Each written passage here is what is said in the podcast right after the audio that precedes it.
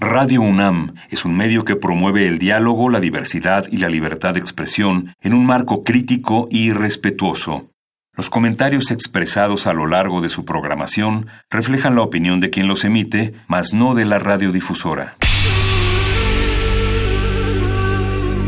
Por siglos nos hemos hecho escuchar. Nacimos como parte de esa inmensa mayoría. Hablar. Escuchar. Debatir. Proponer. Cuestionar. Está en nuestra naturaleza. Seamos instrumentos de conciencia de nuestro pueblo. Usamos el sonido porque atraviesa obstáculos. Muros. Fronteras. Nosotros somos. La Resistencia.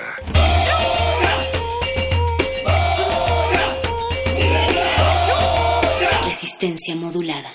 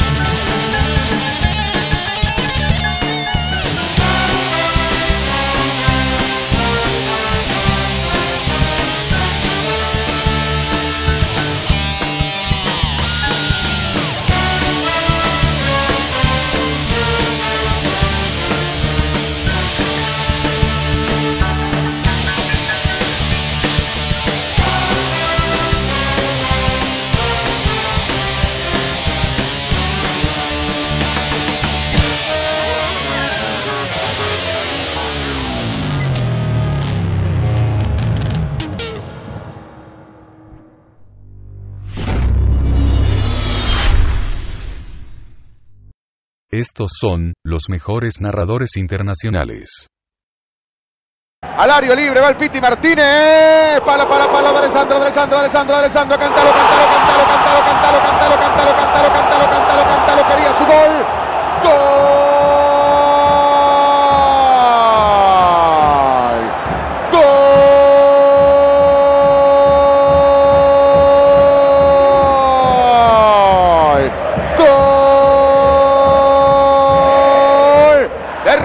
Sí, de River y del cabezón quería su gol. La pelota la recuperó primero Poncio, la terminó él. Sí, vos, ahí está, claro que sí. El cabezón de Alessandro. Sé que River le gana a Banfield ahora 3 a 1.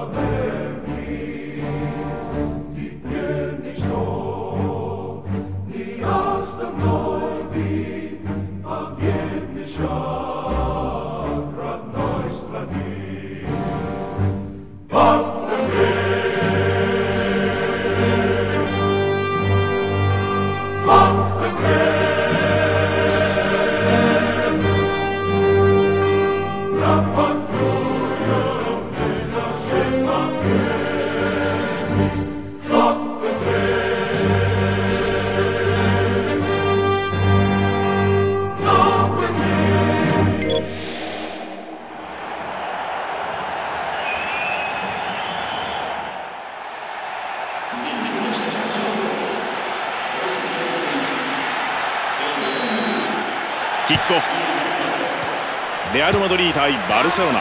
エキシビションマッチをお届けしてまいります。さあ七海さん気になる選手はいらっしゃいますか？メッシですよね。とにかくドリブルで相手ディフェンダーそれから見ている人たちを全てをパニックに陥れる。もう誰もが認める世界最高のプレーヤーですからね。解説はもういらないんじゃないでしょうかね。そうですね。さあ今日はゴールに絡んでくるのでしょうか。立ち上がりのセットプレーは重要ですからね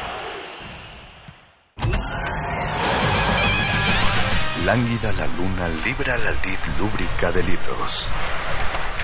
Maleable la mente emula al mutante milenario. Muerde lenguas, letras, libros y galletas.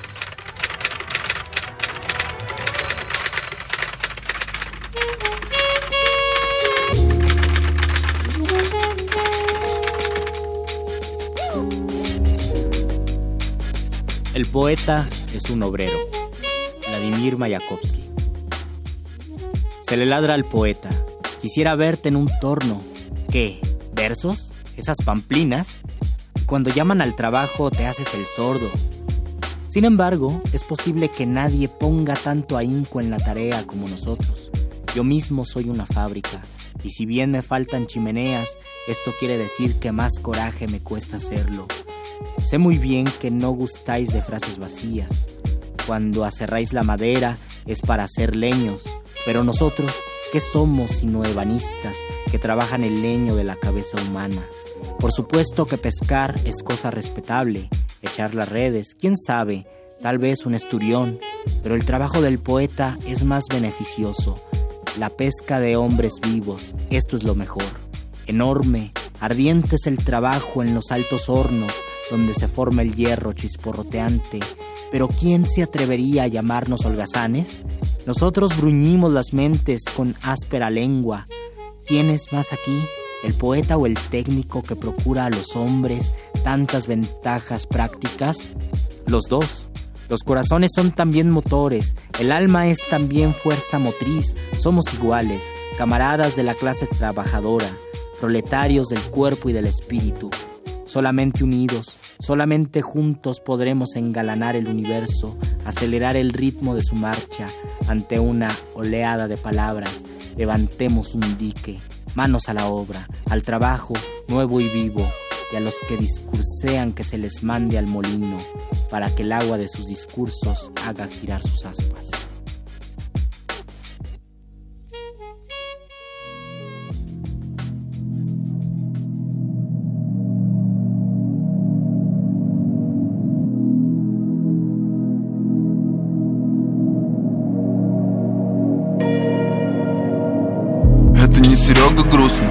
Язык такой суровый русский. Медовые реки сиропным вкусом, кисельные берега завалят мусор.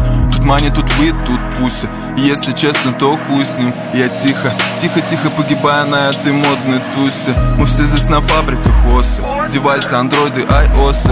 Это человеческая особь разлетится на твиты в россыпь. А завтра на работу в восемь. К самому злобному боссу. Но рядом девчата боссы. Их языки заплетаются в косы. Так что черт с ним. Бармен, неси стопарь пошустрый Сердцем черствый Ты тут хоть что-нибудь почувствуй. Тут мани, тут вид, тут пуси. Но если честно, то хуй с ним. Я тихо, тихо-тихо погибаю на этой модной тусе. Рам-па-па-пам, рам па па пам Я тихо погибаю на этой модной тусе. Рам па па пам рам па па пам рам па па пам Тихо-тихо погибаю на этой модной тусе. Меня закрутили бы запросто. Эти бары в юго и запоздно В кольцо садовое замкнутое. Моя колеюга западная. Этот клуб западня, ловушка, яма, трэп, как скажешь. У входа молодежь заводная Сканируют пешки, фейсеры, стражи. А там вольфрамовой нити накал. Ночные бабочки бегом на бал. Это страх и ненависть в Лас-Вегасе. Ведь рептилий тут полный бар.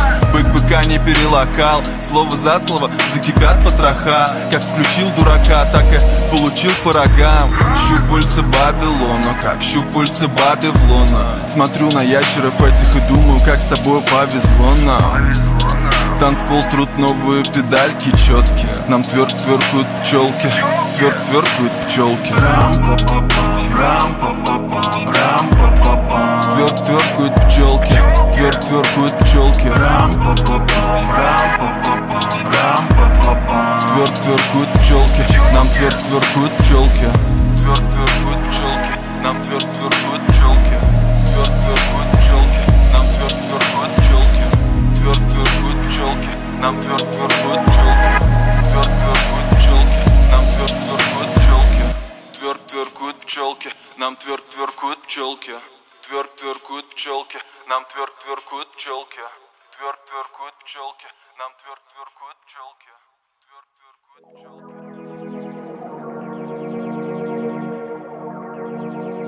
Я как Гоша Рубчинский.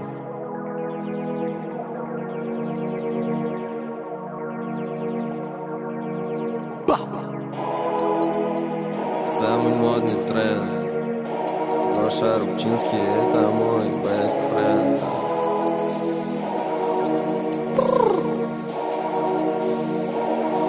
Бэйндоу Посмотри на меня, самый модный тренд. В тренде Гоша Рубчинский, это мой best friend.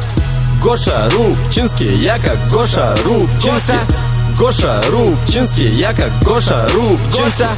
Посмотри на меня, самый модный тренд. Гоша Рубчинский, это мой best friend. Гоша Рубчинский, я как Гоша Рубчинский. Гоша Рубчинский, я как Гоша Рубчинский Обсуди нас в интернете, это интересно. Когда видишь нас на сцене, знай свое место. Сука! Мой рассвет не за горами, они это знают. Знаю. Флаг России и Китая они обсуждают. Делай мемы про меня, готовь ебало. Они хейтят, они хейтят, но этого мало. Эй, Хилфигер, отойди, я теперь известен я на пьедестале, сука, я на первом месте. Я будто бы Гоша Рубчинский, модели модели, я делаю деньги. Сидим на показах, я вроде работаю, но я вроде бездельник. Я не работаю, делаю то, что хочу, получаю доход.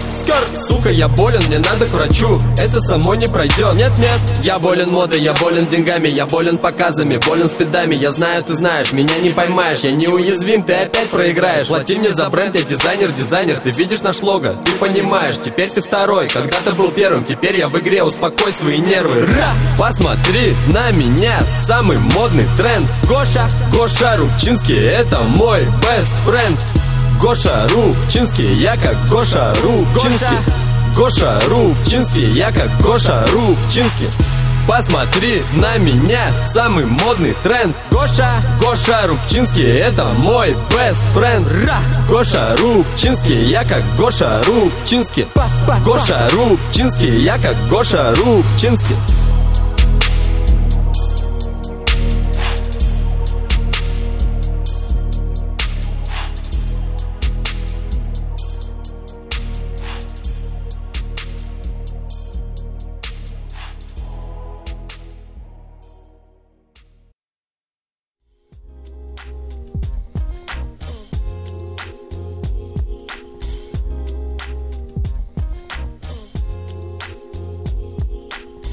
Poema de Pushkin.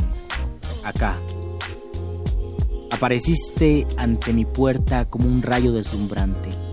Por ti deseaba ser un gran poeta y alcanzarte un viento liberando a su país y el ritmo del cosmos, algoritmo marino, giró en mi corazón. Pero el tiempo pasó, montando la racha helada y gris, los años soltaron sus crines revueltas y no te pude ver oscuridad reptó en mi rostro, se enroscó en mis ojos y ennegreció mis labios con su veneno azul. Pero el tiempo pasó, aún con su dolor sin fin, en una de sus esquinas la tormenta, te vislumbré otra vez surgida del blanco remolino, genial aparición del más puro confín de la belleza. Y otra vez habló ante mí aquel oro de Saturno y el entusiasmo astral de su contemplación volvió a encender mi rostro y recordé al que pudiera ser al loco del abismo que pretendía salvar a su país y el ritmo del cosmos, girándula de ámbar, nocturno girasol, volvió a arraigar en mí.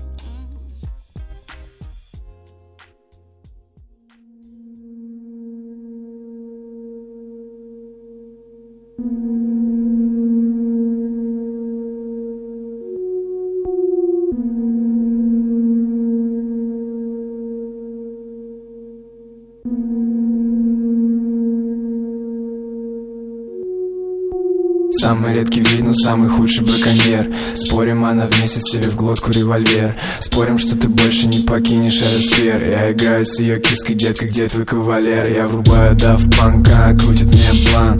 Покидаем клуб, в руке сувеньон блан. Отлип от ее губ, залипаю в экран. Я кидаю деньги в воздух, ты поймаешь их сам. Эй, детка, ты модель или подделка? Сейчас не важно, важно только, что не целка.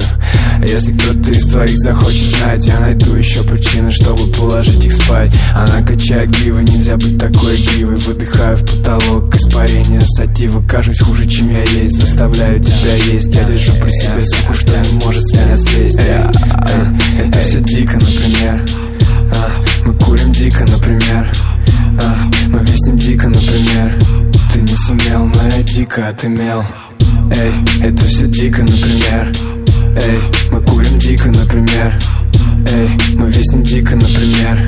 Ты не сумел, но я дико М, м, Извини за прямоту Но даже в этом клубе все когда-нибудь умрут. Мои парни мне сказали, что мне нужно охладить я держу это на низком, ведь та сука троглодит Повсюду лужи крови, помогу ей обойти. Ну ты беги, беги, беги Марио с меня хуеет. Трижды место преступления Моя тишка говорит мне, я ошибка поколения. Эй, а, Это все дико, например. А, Мы курим дико, например. А, Мы виснем дико, например. Ты не сумел, но я дико отымел. Эй, это все дико, например.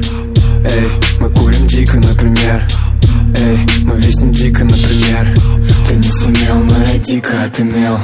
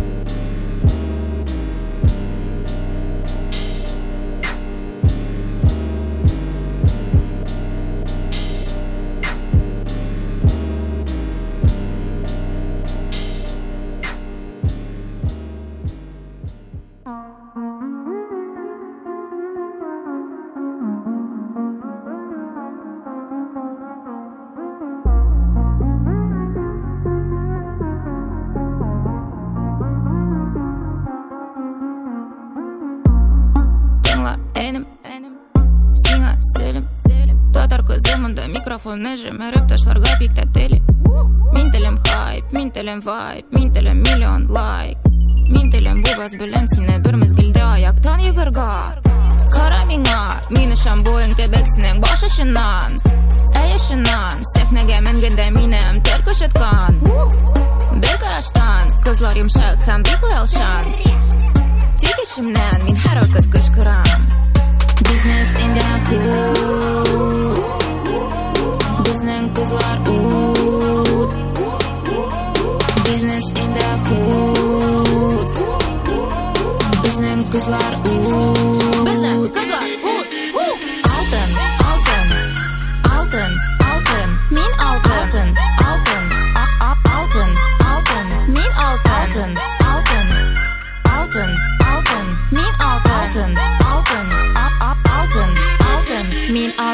мен алтын мен алтын матур шашақ мен алтын мен алтын мен алтын матур шашақ мен алтын мен алтын мен алтын матур шашақ мен алтын мен алтын мен алтын матур шашақ нәрседен ясалған қызлар бәлки алар ясалған йолдыздан? Бәлки алар ясалған арайның екті нұрынан кім біледі Brilliant business dus nekšula. Business dus Instagram nekšula. Lekin kus geko rasam, paša BTRM dulusi bilen. Am? Nersedän ja salgan ja gitler. Tönle alar ja vozitler. Ir de senoja tabulmy, kalananguju kartnašiler. Lekin minalarda yaratam. YouTube'dan o'zimga qaratam. Artga shiginuyu kamin, o'zimdan qishqiram. Business in the hood. Bizning qizlar u. Без инде худ Безнең кызлар уд Безнең кызлар уд Алтын, алтын, алтын, алтын. Мин алтын, алтын, алтын, алтын Мин алтын, алтын, алтын, алтын Мин алтын, алтын, алтын, алтын Мин алтын, мин алтын, мин алтын. Матур шәшәк Мен алтын, мен алтын, мен алтын матур шашақ Мен алтын, мен алтын, мен алтын матур шашақ Мен алтын, мен алтын, мен алтын матур шашақ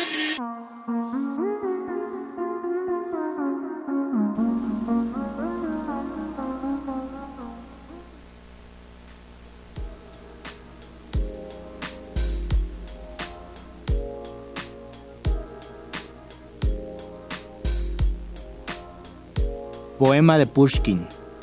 Acá. Recuerdo aquel mágico instante.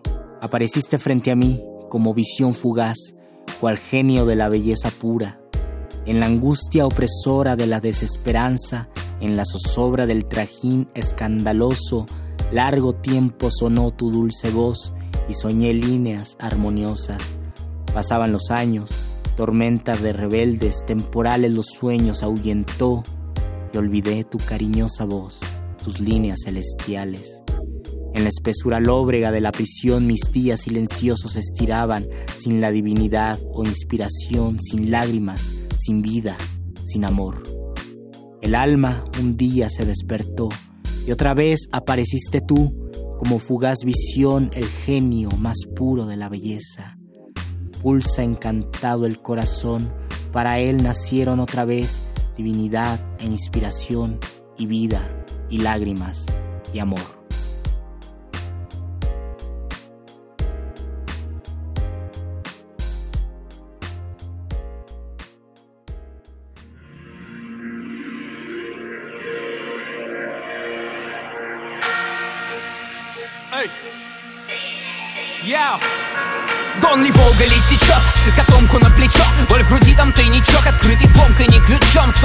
Еще, перелет коробки был не в счет Долгий пыльный час, фургон набит коробками с мерчом. Верим, подфартит наши постели портативными. Не стрелю два пути, корпоратив или квартирник.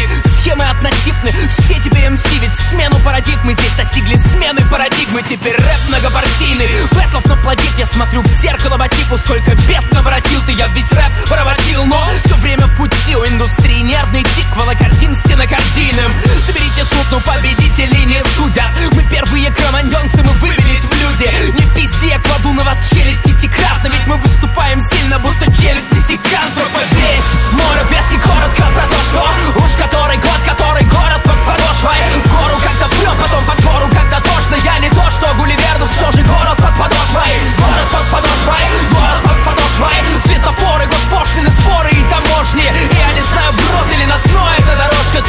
Под каблуком, у меня город под подошвой. Мимо тополей, спелого хлеба полей Дед привидение Есенина, крест молебен елей. Из минивэна Вижу землю, вижу небо над ней Мы все преодолеем, если нет, то я не водолей Наша земля топит одиночек, как щеня Был чужой, но охропорчий, я больше, чем семья. Бомбу ночью сочинял, что из мочи начинял. Я так хотел принадлежать чему-то большему, чем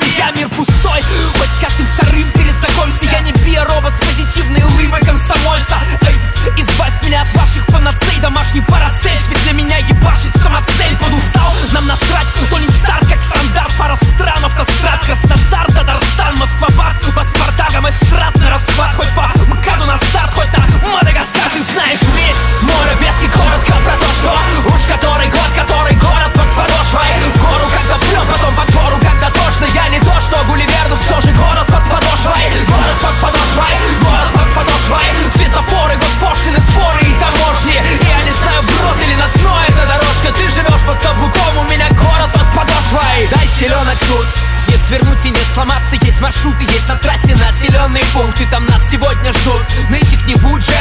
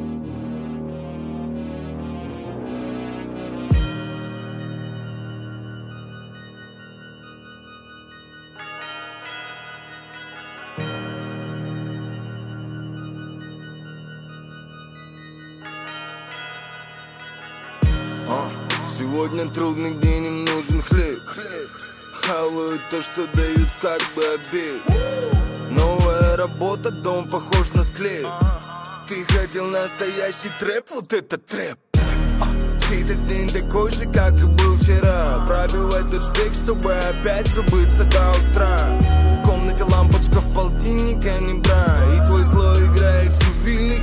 это не наша игра. Понедельник, каждый день как понедельник. Кто-то упадет на старый велик, чтобы его впарить на похмелье. Праздную свою новоселье, пока есть повод для веселья. Кто-то может залететь тебе на неделе. Образ жизни беспредельный, потому что видишь этого парня. У него нету папы, у него нет лаванды У него нету ванны, я знаю этого парня. У него нету мамы, поэтому здесь все быстрее хотят наполнить карманы день Посчитай всех этих голодных детей Считай, вот откуда мы знаем слово мечта Люди в разных городах, их столько боли, боли Давай, выбор без вариантов, все, что ты нам дал Люди без надежды, это не считай Теперь пришло время платить Выбор без вариантов, все, что ты нам дал Школьник повесился во дворе дома Телочки мутят лавой на солому. Собаки лают, чей-то замок взломан. Здесь получат градус из металлолома. Так что, сука, я из низа. Мой голос пронизан. Ему каннабиса, а не их шоу-бизом. Смотри в телевизор, там ты как Алиса В стране чудес виза в мой мир За 11 километров от города. Еще одна ночь в одном вону с косяком Утром я найду в трубе чей-то телефон. У нас снова трабл, связанный с баблом. Наши пачки на полпути не смогли найти дорогу в дом. Что с этим дерьмом, давай найди лохов Чтобы накормить молодых пацанов. Вылезть из всех этих долгов. Понимаешь, ты всем и все дано. Так, чтобы не делать это каждый день. Не искать новых постанов Не ждать, когда нам упадет новый кусок. Если ты уже готов грабить их, суп Еще один сумасшедший день Посчитай голодных детей вот откуда мы знаем слово мечта Люди в разных городах, столько боли, боли Давай, выбор без вариантов,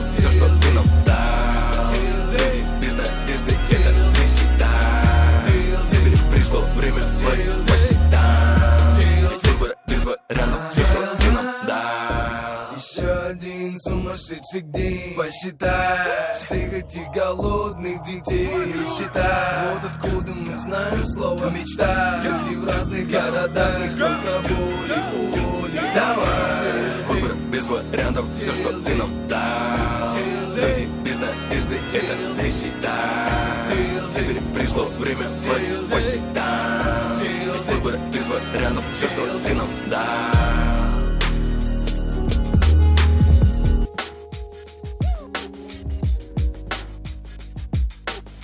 Jardín Lloroso, de Pasternak. Qué horrible, gotea y escucha, si estás solo en el mundo, arruga como en cajillo una rama en la ventana para ver si hay algún testigo. Pero se atraganta de un modo distinto al peso de las escaras fosas nasales de la tierra y se oye lejos como en agosto la medianoche que en los campos se madura. Ni un sonido, no hay espías, seguro que está solo en el desierto, se agarra de lo viejo y se desliza por el tejado a través del canalón. Traeré a mis labios para escuchar si estoy solo en el mundo, preparado para estallar en llanto, si es así, o habrá algún testigo.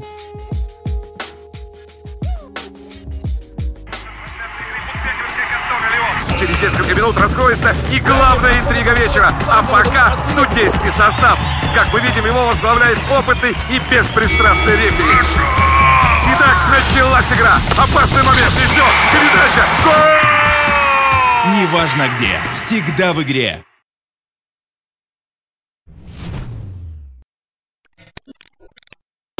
Я, это пацаны из Удомля, вертят рэп-игру на своем колосе.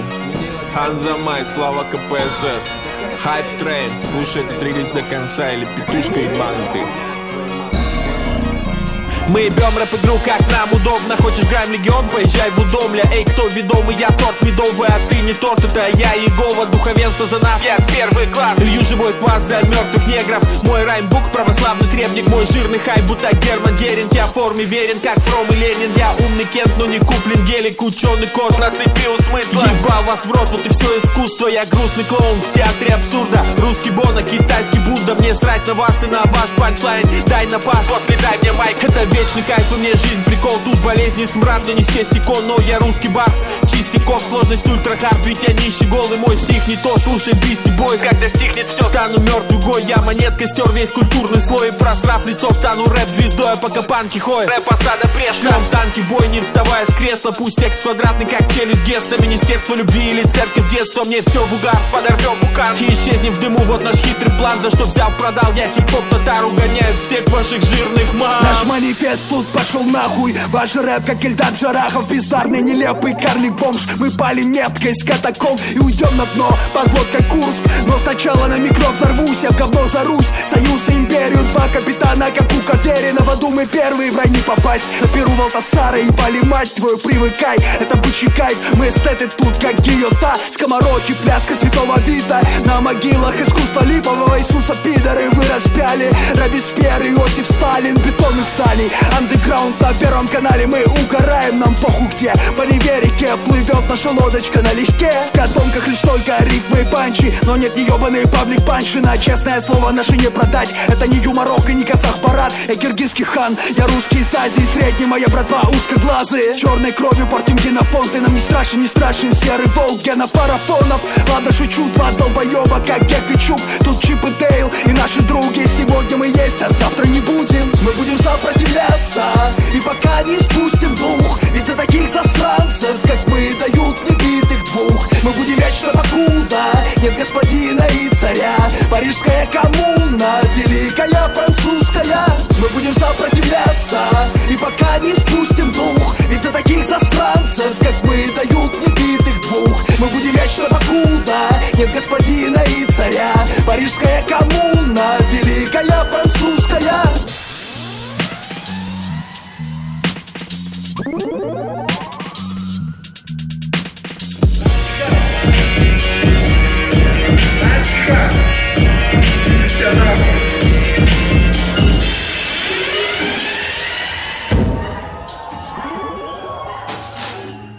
يعني كان شوفت كاسوم يا كان شوفت بقدم يا يعني كان شوفت طمطم مع طمس بالله شوف ليه كان شوفت كاسوم يا كان شوفت بقدم يا يعني كان شوفت طمطم مع стреляющим в лица Не хочу быть красивым, не хочу быть богатым Я хочу быть автоматом, стреляющим в лица Не хочу быть красивым, не хочу быть богатым Я хочу быть автоматом, стреляющим в лица Варенье, солнце на козырьке. В рюкзаке стихотворение на собственном языке. В случайном автобусе вру в диктофон Я всегда в расфокусе, я всегда фон Сосредоточенный убийца Я брожу по городу, мечтая совокупиться.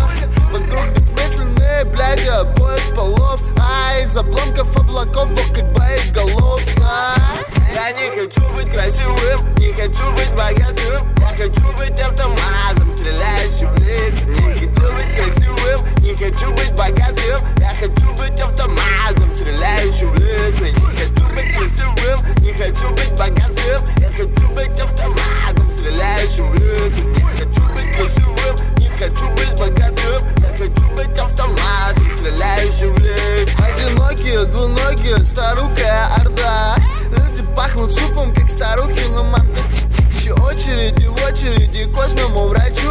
Я ничего не чувствую, я больше не хочу. Я не хочу перепихон, я хочу иерихон. На пулю дури верхом, голодным еретиком. Не катиться и катиться по проспектам колесом Одинокий юноша с простреленным лицом. Я не хочу быть красивым, не хочу быть богатым. Я хочу быть автоматом, стреляющим в лица. Не хочу быть красивым, не хочу быть богатым. Я хочу быть автоматом,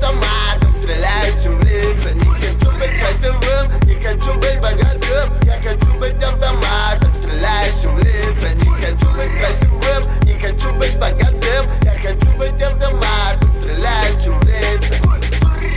Закрой калитку, как аду Мой рэп это молитва, только с бритвой во рту. Я выкиды с русской изнанки. Столица как рисинка в брюхе вьетнамки Иисус Христос заказывал баракос И я поднимаю тост за классовый холокост Глотают братья смешки Папины детки, собирайте кишки Я не хочу быть красивым, не хочу быть богатым Я хочу быть автоматом, стреляющим в лица Не хочу быть красивым, не хочу быть богатым Я хочу быть автоматом, стреляющим в лица Не хочу быть красивым, не хочу быть богатым Я хочу быть автоматом, стреляющим в лица Не хочу быть красивым, не хочу быть богатым Я хочу быть автоматом, lijstje and blind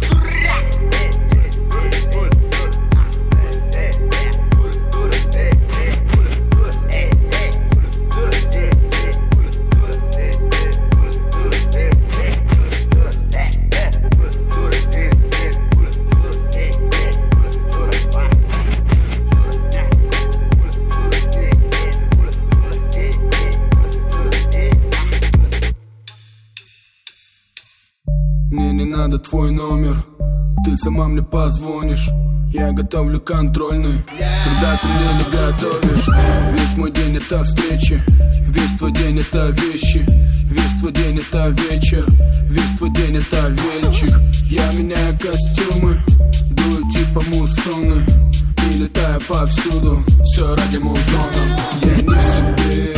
Два колеса Одно тебе, другое мне велосипед Давай висеть, у нас все есть. Два колеса, одно тебе, другое мне. Велосипед, давай висеть, ну давай висеть. Среди всех иномарок Ты мое украшение. Я тебе не подарок У тебя не день рождения. Медленно, медленно, у нас лоурайд, моя бэйби Бомба любит взрывать Чики-пики дела, в танце трутся наши тела Пару дней нам не спится. Я даже не помню, где этот бит взял. Давай двигаться как нельзя Кстати, тебе надо ходить в зал, чтобы добиться. Ты не понимаешь, как от меня отойти. Я же тебе не Джек Дэниелс. В голове до сих пор играет клубный тип.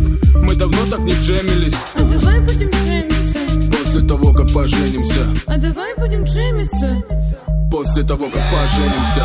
Все, что тебе нужно сейчас, это деньги. Все, что мне нужно сейчас, это день. Да ты как ни крути, но мы летаем по встречной. Топим педали навстречу судьбе. Ты такая номинированная на успех. И мы будто на ракете поднимаемся вверх. Мой каждый день это как новый фильм. Твой каждый день это погоня за ним. Два колеса, велосипед. Топим педалями только наверх. У нас все есть абонемент. Мы будто на ракете поднимаемся вверх. Два колеса, велосипед. Топим педалями только наверх. У нас все есть абонемент Мы будто на ракете поднимаемся вверх. Я не себе Два колеса, одно тебе, другое мне. Велосипед, давай висеть, у нас все есть. Два колеса, одно тебе, другое мне. Велосипед, давай висеть, ну давай висеть Она меня гладит, потому что похож на кота. Вечерами по городу любя меня катает. Мы набираем скорость, чтобы было быстрее. Я беру трехколесный, чтобы ты была с ней. И мы катим, ты и твоя подруга. Через черный вход обходим очередь у клуба. Бомба, меня волнует только твои формы. Вот это да, мама, папа, я не буду ночевать дома. У меня все ок, миллион знакомых, что не знает закон. Я не ухожу, но пока-пока А ты липнешь ко мне, как баблгам. Я в твоем Ауди, и ты таешь на мне, как баунти. Ты в моем ауте, и я таю как баунти Ну давай веселей Не гони. Не гони так гнать. Не гони. Не гони так гнать. Не гони. Не гони так гнать. Не гони. Не гони так гнать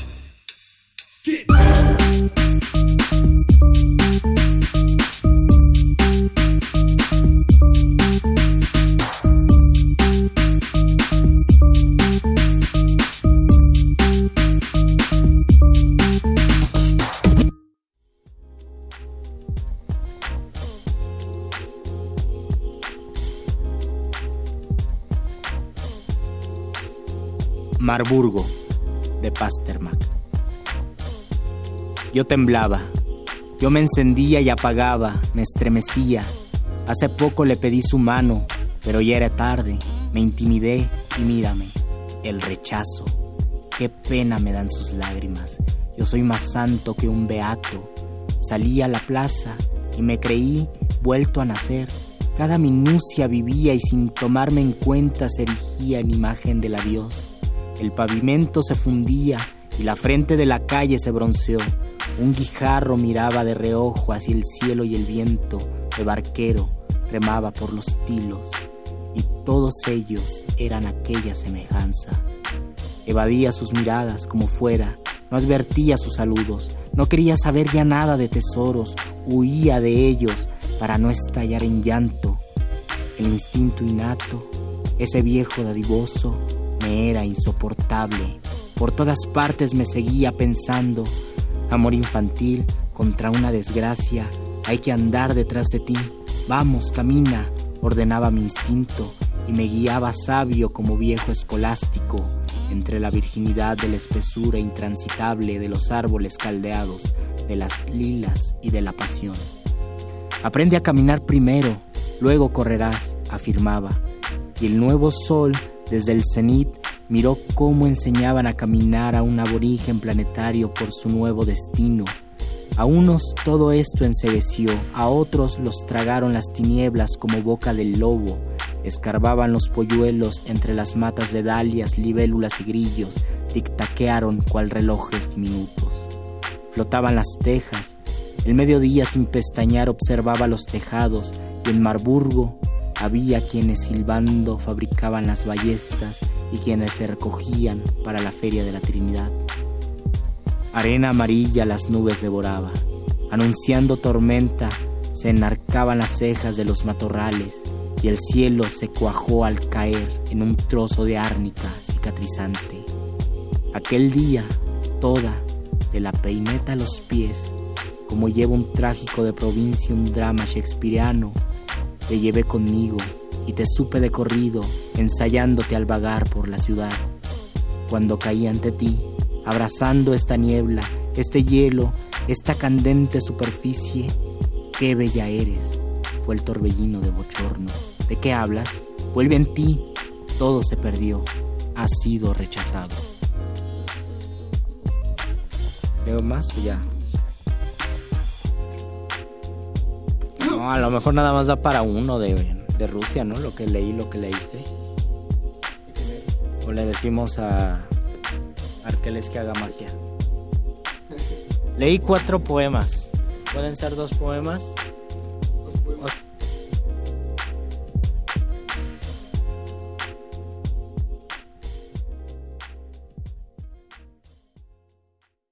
You know what I'm saying?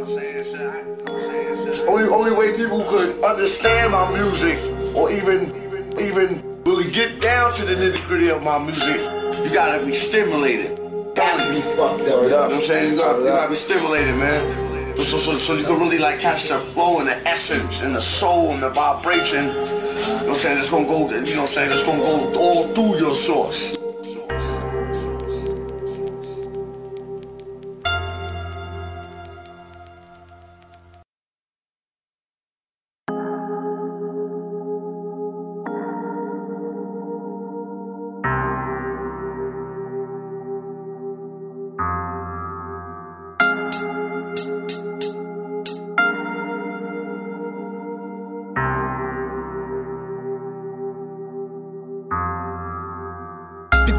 Тиском думок, які за цілий день зібралися в комок. Я мимоволі наповнюю банку димом поволі витягую, швидко чекаю, залишаю все, що зараз напрягає, десь там далеко за спиною. Так же склалося зі мною. Я поглинаю колір негативу з зеленим димом. Все це заливаю пивом, щоб позбутись зайвих думок і зняти з обличчя напряги легкий шок, притупити страх на своїх очах відпливом дурману чи від словесного тиску. Я падаю в крісло, два кліки і вже чую біт. Виставив повтор, диктофон на он, завожу моторчик на монітор і починаю римувати про все, що бачив, що відчув, поки не забув. Йоу, поки не забув, поки я ще не забув, поки ще мляво своїми тонами, грам за грамом перед моїми очима пролітають картини мимо, проскакують загублені фрази, рухи, жести, шум, машини, запах, горілих шин за моїм вікном. Я за столом змальовую все під біт, без факт в словах, бо такий я тіп, багато чого на листах блокноту мого знайшло відображення в моїх словах закладені зображення. Після завантаження і обробки інформації, перетворені в абстракцію, побудовану на відчуттях і сприйнятті світу, такого як він є, без домішок і прикрас. Просто дві фотки профілі фас, це все для вас, для вас, для вас. Для тих, хто цінить розуміє, для тих, хто не просрав свої мозги, для тих, хто має мрії, хто ще живе, а не просто доживає, для тих, хто йде, хоч шляху не знає. Це все для тих, хто цінить. Для тих, хто цінить розуміє, для тих, хто не просрав свої мозги, для тих, хто має мрії, хто ще живе, а не просто доживає, для тих, хто йде, хоч шляху не знає. Для тих, хто цінить розуміє, для тих, хто не просрав свої мозги, для тих, хто має мрії, хто ще живе, а не просто доживає, для тих, хто йде, хоч шляху не знає. Для тих, хто цінить розуміє, для тих, хто не просрав свої мозги, для тих, хто має мрії, хто ще живе, а не просто доживає, для тих, хто йде, хоч шляху не знає. Це все для тих, хто цінить, хто розуміє, хто не присрав свої мозги, для тих, хто має мрії. Чорно-білі картини заполонили і накрили мою голову назавжди. І не дає мені спокою правда, яку потрібно показати і відкрити очі навіть тим, хто бачить серед ночі на прості речі, від яких шукаємо втечі, втечі і самообману, що занадто пізно лікувати рани і затягнуті шрами вже не загоїться ніколи. Життєві драми не дають спокою, опущені руки посеред бою. Ці стандартні схеми мені знайомі до болю. Це все для тих, хто цінить і розуміє, для тих, хто не просрав свої мозги, для тих, хто має мрії. Це все для тих, хто цінить і розуміє, для тих, хто не просрав свої мозги, для тих, хто має мрії, хто ще живе, а не просто доживає, для тих, хто йде, хоч шляху не знає. Це все для тих, хто цінить і розуміє, для тих, хто не просрав свої мозги, для тих, хто має мрії, хто ще живе, а не просто доживає, для тих, хто йде, хоч шляху не знає. Це все для тих, хто цінить, хто розуміє. Хто не просрав свої мозги для тих, хто має мрії. Це все для тих, хто цінить і розуміє, для тих, хто не просрав свої мозги, для тих, хто має мрії, хто ще живе, а не просто доживає, для тих, хто йде, хоч шляху не знає.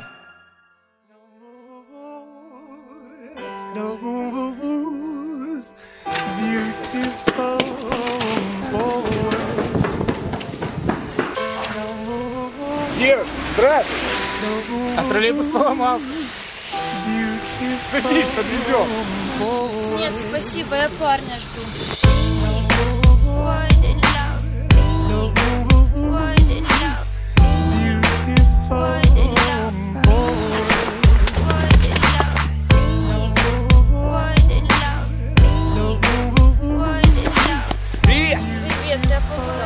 Ну прости, это тебе.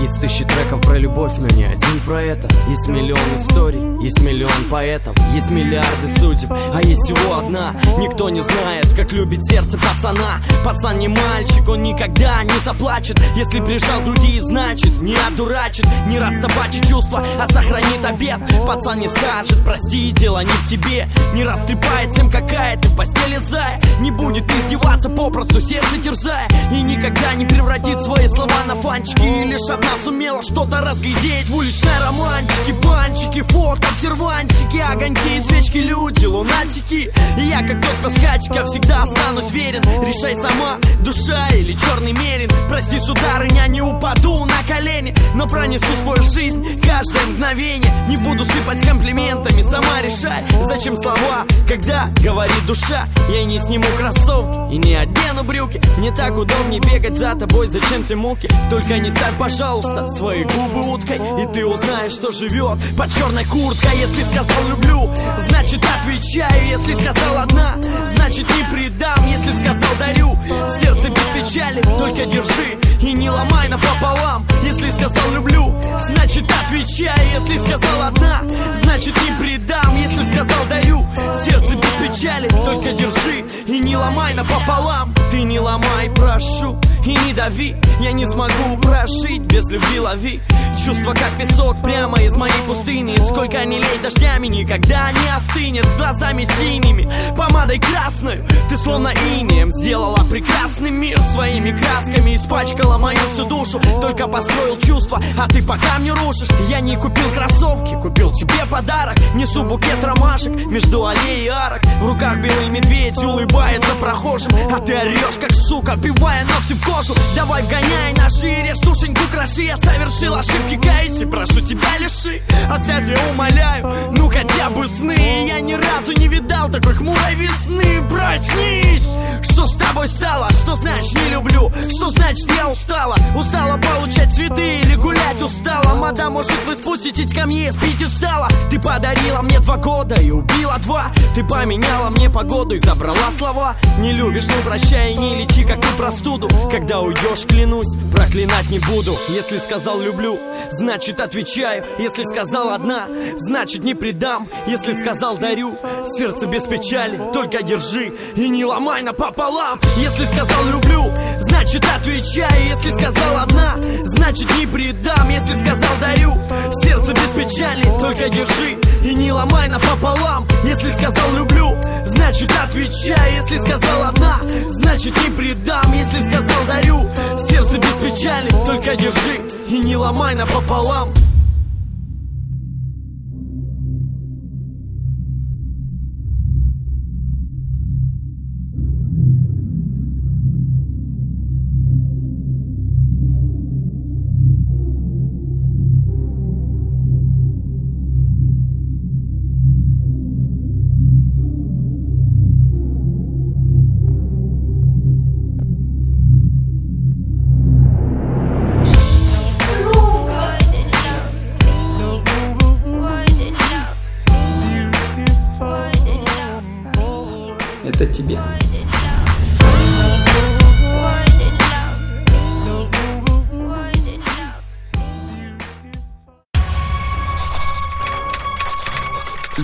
locutores del muerde lenguas se quieren deslocutor y muerde lenguarizar. El que los deslocutor y muerde lenguarice, buen deslocutor y muerde lenguarizador será.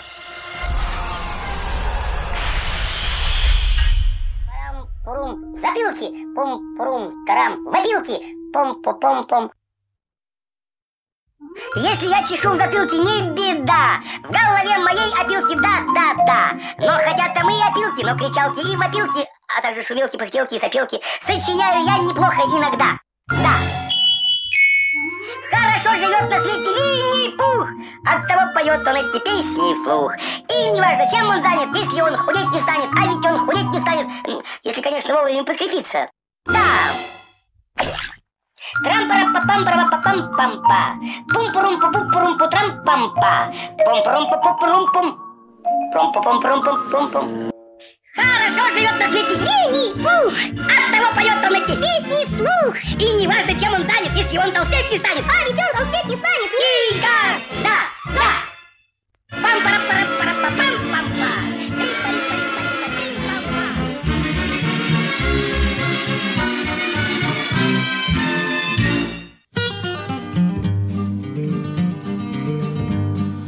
Проложите, проложите Вы тоннель по дну реки И без страху приходите на вино и шашлыки, и гитару приносите, Подтянув на ней колки. Но не забудьте, затупите Ваши острые клыки, а когда сообразите, Все пути приводят в Рим, Вот тогда и приходите, вот тогда поговорим. Нож забросьте, камень выньте из за пазухи своей И перебросьте, перекиньте Вы хоть жер через ручей. Запосев ли, запокос ли Надо взяться поспешать. А прохлопав сами после Локти будете кусать. Сами будете не рады Утром вставший вот террас Все мосты через преграды Переброшены без нас. Так проложите, проложите Хоть тоннель по дну реки Но не забудьте, затупите Ваши острые клыки encontró Mehmedi. Pelota que vino al área. Chicharito, golazo.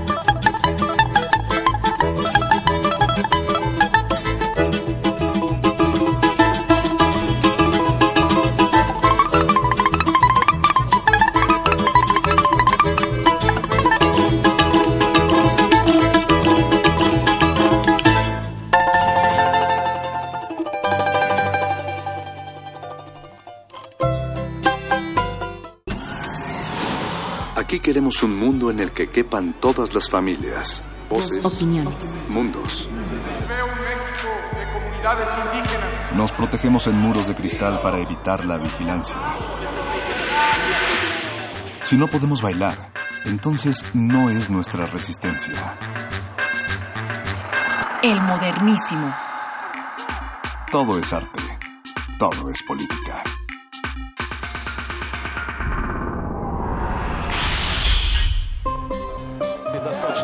существенно, вот гораздо активнее, чем в игре против Аргентины. Начали, начаты в атаке. Забегание Жирков, прострельная передача. Подбор, пробивание. Габас, Смолов, ну решается Федор. Muy buenas noches, bienvenidos todos y todas al modernísimo de resistencia modulada.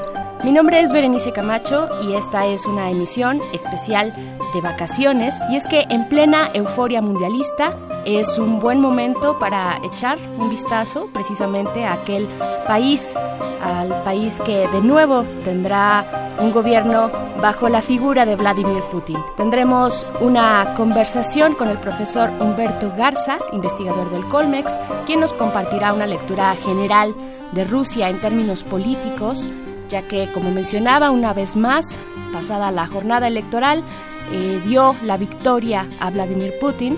Además, queremos platicar con él acerca de pues cuál es la forma en la que Rusia, la Rusia de Putin, se relaciona con los países de Occidente, específicamente con Estados Unidos y con la región europea.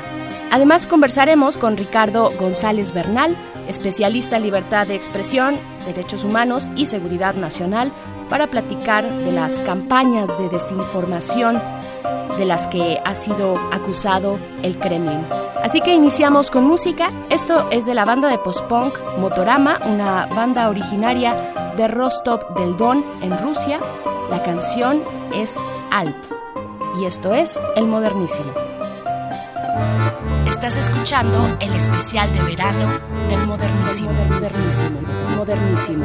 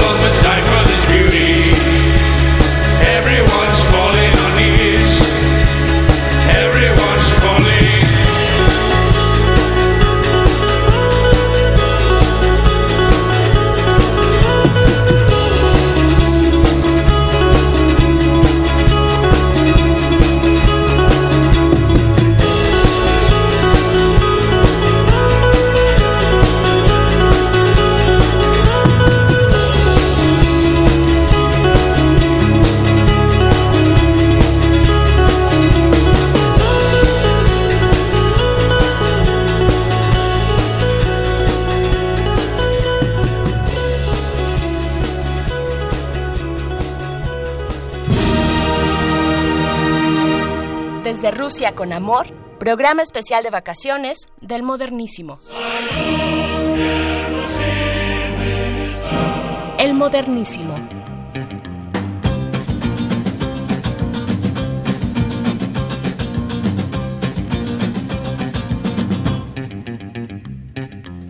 Gracias por seguir en sintonía con el modernísimo de resistencia modulada en este especial de verano que hemos dedicado a Rusia. Ahora que vivimos la fiebre mundialista, es un buen momento para sacar la lupa y echar una mirada a lo que ocurre en aquel país, en este caso desde su perspectiva política y de la forma en la que su presidente Putin ha dirigido la relación con países de Occidente. Y para hablar de este tema ya se encuentra en la línea el maestro Rainer Matos Franco. Él es egresado del Centro de Estudios Internacionales del Colegio de México con maestría de estudios de Rusia e Eurasia en la Universidad Europea de San Petersburgo y autor de el libro Historia Mínima de Rusia. Bienvenido maestro Rainer Matos, gracias por estar aquí en los micrófonos de Radio UNAM.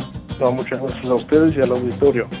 Muchas gracias. Pues para preguntar, como ya comentaba hace un momento yo, pues Rusia es un país imposible de ignorar, con una tradición artística, literaria, musical, deportiva, eh, científica, en fin, que uno no puede dejar de admirar, pero también pues tiene formas curiosas, formas eh, en su gobierno y en sus limitantes hacia la libertad de expresión. Así es que primero, lo que primero le pregunto es cuál es eh, su descripción general acerca de este país. Es un país el más grande del mundo, es un país este, que tiene un gobierno bastante singular, un sistema de gobierno en el que pues es un sistema presidencialista, es federal, pero al mismo tiempo es bastante bueno, lo que los, los, académicos occidentales llaman autoritario, un régimen autoritario.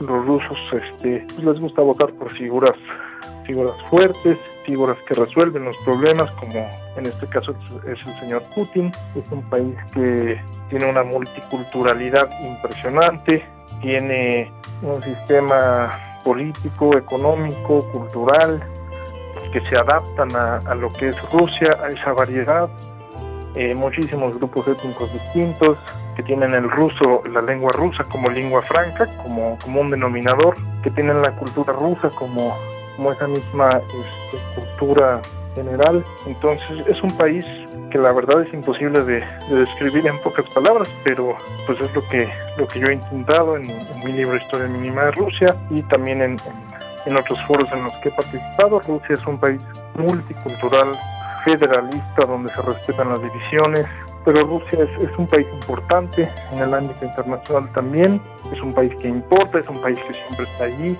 es un país que está en el acuerdo nuclear con Irán, está en el tema de las Coreas, está en la relación de par en par con Estados Unidos, está en el Consejo de Seguridad de las Naciones Unidas, entonces Rusia importa, Rusia está allí siempre. Claro, definitivamente es un polo al cual voltear, al cual eh, no podemos ignorar, ¿no? Eh, maestro Rainer Matos, ¿cómo entender en ese sentido? Eh, ya nos daba una breve descripción, muy breve, porque efectivamente pues es un país grandioso para el mundo en general, ¿no? ¿Cómo entender la historia más bien reciente de Rusia bajo el mandato, un mandato que se renovó, que se renovó este año eh, bajo el mandato de Vladimir Putin con esta nueva victoria electoral que le da de nuevo el mandato presidencial. ¿Cómo entender este devenir reciente de Rusia? Bueno, hay que empezar por los años 90. Cuando cae la Unión Soviética en 1991, Rusia es un país complicado. Rusia es un país en crisis eh, ya no digamos varios de los de los otros países en los que se fragmentó la Unión Soviética, pero específicamente la Federación Rusa a partir de eh, los últimos días de 1991, los primeros días de 1992 es un país difícil, Boris Yeltsin está en, el poder, eh, es un país que empieza a irse a la deriva, en el que empieza a haber varias crisis, sobre todo económicas, no hay crecimiento económico básicamente en los años 90, allá por 96, 97 hay un 0.6% de crecimiento económico, pero todo lo demás son caídas y hasta el 99 no va no va a volver a crecer Rusia eh, al 6%. Es un país con una crisis grande social, con una crisis grande económica, también podríamos decir que con una crisis política, porque hay un Boris Yeltsin que, si bien gana su reelección en el año 96, para otros cuatro años, pues es un presidente un poco cuestionado, un presidente que se sabe bastante que, pues que debía mucho, reflejando en parte lo que era esa Rusia a la deriva. Y bueno, este al final Vladimir Putin en el año 98-99, él llega como primer ministro, Yeltsin lo nombra primer ministro en el año 99, eh, Vladimir Putin gana una aprobación de los cuarenta y tantos a los setenta y tantos por ciento, porque se decide a contrarrestar la invasión de rebeldes chechenos a la República de Dagestán. Entonces, eh, con eso gana pues bastante popularidad. Habían ya este eh, atentados en algunas ciudades de Rusia, en Moscú específicamente, este, vinculados con la resistencia radical musulmana en el Cáucaso. Entonces Putin se, se decide muy enérgicamente a, contrarrestar esto y es cuando él gana pues, bastante preferencia entre, entre la población. Sube, insisto, de 40 y tantos por ciento a, a 70 y 71, 72 por ahí, de la noche a la mañana, se vuelve una figura muy popular y al final el presidente Yeltsin lo convierte en su sucesor a fines de 1999, principios del 2000 y Putin gana con un margen bastante amplio, de más de 30 puntos arriba, la, la elección presidencial de, de marzo del año 2000. Y de ese momento a ahora que también gana con un alto margen de aprobación, ¿cuáles son los momentos, de manera muy breve, le pediría que nos eh, diera un par de momentos importantes, fundamentales para que este Vladimir Putin de aquel 1999 se convierta o cómo se va cimentando ese camino hacia una figura tan importante, tan fuerte al interior y al exterior de Rusia eh, como lo es ahora Vladimir Putin?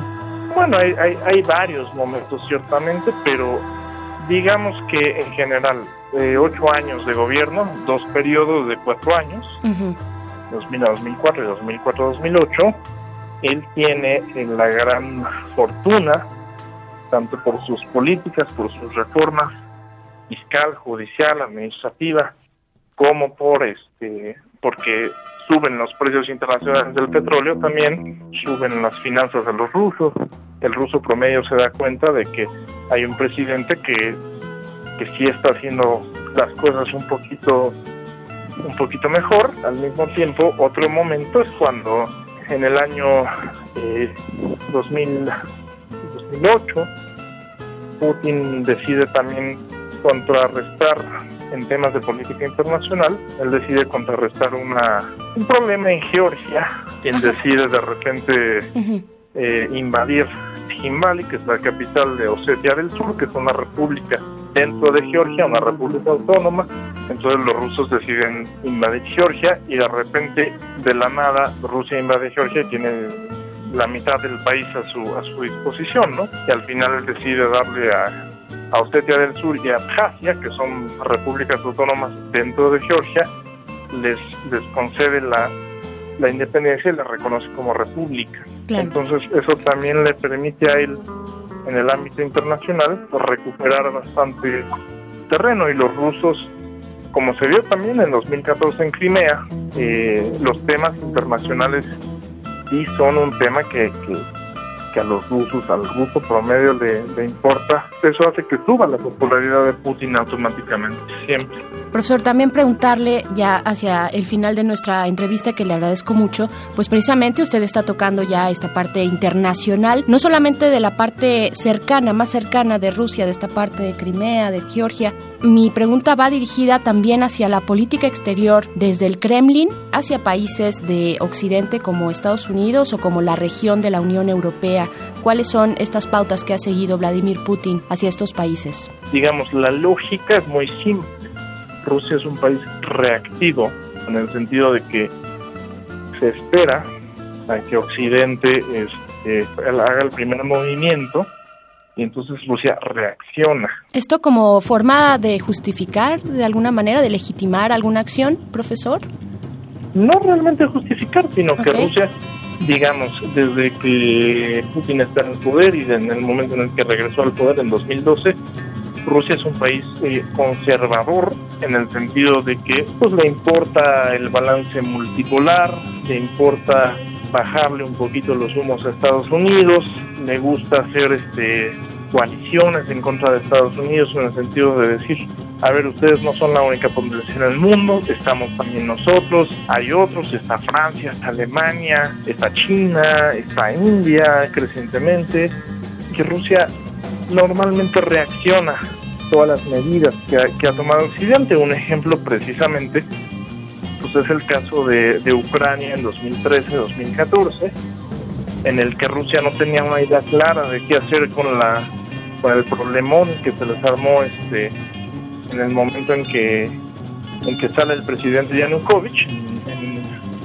en febrero de 2014 Rusia no tenía muy claro qué hacer pero tenía claro que tenía que hacer algo. Al final pues termina termina invadiendo Crimea eh, una, una península en la cual la mayoría de los pobladores son rusos hablan ruso y pues evidentemente no, no iba a tener tanto problema al invadir Crimea y al anexarla en marzo de 2014 finalmente. Eh, con respecto a Estados Unidos, eh, ya para puntualizar, profesor Rainer Matos, con quien hablamos acerca de eh, pues las relaciones, las relaciones exteriores de Rusia con países occidentales, pues con respecto a Estados Unidos sí se ha señalado a Rusia como un agente un poquito más activo a través de, por ejemplo, del entorno digital. Eh, en el caso de las elecciones pasadas que ganó eh, el presidente, Donald ahora presidente Trump. Ajá, eh, ¿cómo, ¿Cómo ve cuál es su lectura respecto a este tipo de pues señalamientos en contra del Kremlin? Yo muy personalmente soy muy escéptico a, a pensar que Rusia estuvo, este, no que no estuvo inmiscuida, porque creo que seguramente Rusia tuvo algo, algo que ver en, en, como usted lo dice, en los temas digitales, este, en, en los hackeos, en cuentas, en redes sociales, en apoyo a Trump, etcétera. Pero tampoco era muy claro que Trump apoyase a Rusia en, en un principio. Eso vino mu- hasta mucho después. Y al mismo tiempo no le veo la capacidad, la capacidad holística que todos, que muchos analistas le han dado de, de influir directamente en, los, en elecciones de Estados Unidos. Y no es una defensa de Rusia, sino que simplemente no le veo las capacidades totales eh, para hacer algo de ese grado. Eh, yo creo que este discurso de que Rusia ayudó a Estados Unidos, no que, insisto, no que no lo haya intentado, sino que a lo mejor no tuvo la, la- la capacidad suficiente.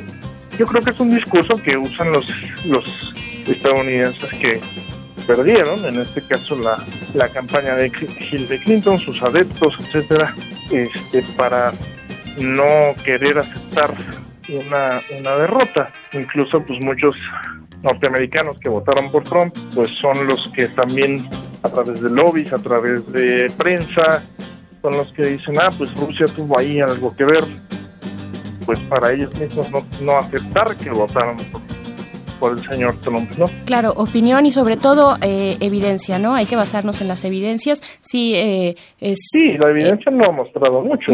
Claro, sí, por O sea, la- supuesto. La, la evidencia ha mostrado que sí hubo servidores que en Rusia este, estuvieron muy activos, pero eso no alcanza, ¿no? Para, No, no, claro. para que el voto de millones y millones y millones de estadounidenses haya tenido un, un, un balance hacia Trump. Creo que lo que se señala más que una injerencia directa en, el, en, la elección, en el día Ujú. de la elección, es más bien como generar un ambiente, ¿no? Generar un ambiente en un contexto electoral, más allá que de que un país como Rusia pudiera tener efectivamente, como usted lo menciona, maestro Reiner, pues esta capacidad de cambiar eh, de dirigir el voto norteamericano para una elección, pues además tan controvertida, ¿no? Sí, y, y, y Rusia, digo, en términos coloquiales, yo no creo que, que sea tan fregona, ¿no? Maestro, maestro Rainer, nada más ya para despedirnos, díganos eh, dónde podemos encontrar Historia Mínima de Rusia, este libro que usted recientemente eh, sacó a, pues, a la publicación eh, a, a través de editorial Turner Libros, dónde podemos encontrar el libro y también dónde lo podemos seguir a usted en redes sociales. Bueno, el libro lo pueden encontrar en Gandhi, en el Fondo de Cultura, en el sótano, en las librerías este, famosonas de, de- Ah, perfecto, entonces ¿De está, país? digamos, eh, está al alcance, ¿no? Ajá. Si no lo encuentran, porque parece que en muchos lados está agotado, por fortuna, este lo pueden encontrar en la página de publicaciones del Colegio de México, ahí lo pueden pedir incluso a domicilio, pagando una, una cuota mínima Perfecto. para este, que les llegue a su casa. Y en redes sociales me pueden seguir, este, sobre todo en Twitter, yo estoy muy activo ahí en Twitter, en arroba RainerMat, así como suena, R-A-I-N-E-R-M-A-T. Perfecto. Rainer Matt, ahí es la cuenta en Twitter. Maestro Rainer, muchísimas gracias por esta conversación. Por favor, vuelva pronto acá a los, mis- a los micrófonos de Radio UNAM. No, muchas gracias a ustedes. Gracias. Muchas gracias y hasta luego. Nosotros hacemos un corte musical para seguir hablando de Rusia en medio de la fiebre mundialista. Esto es El Modernísimo. Regresamos en breve. Estás escuchando el especial de verano del Modernísimo. Modernísimo. Modernísimo.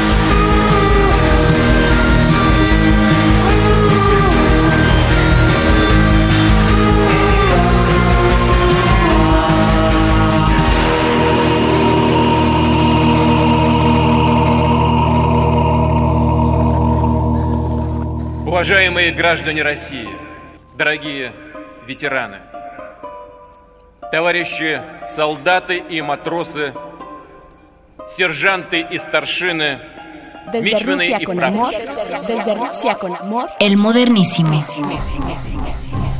Estamos de vuelta en el modernísimo de resistencia modulada en este especial de Rusia en época mundialista. Y para seguir con la conversación, ya está con nosotros Ricardo González Bernal. Él es internacionalista de la Universidad Iberoamericana y especialista en libertad de expresión y asuntos de derechos humanos y seguridad internacional.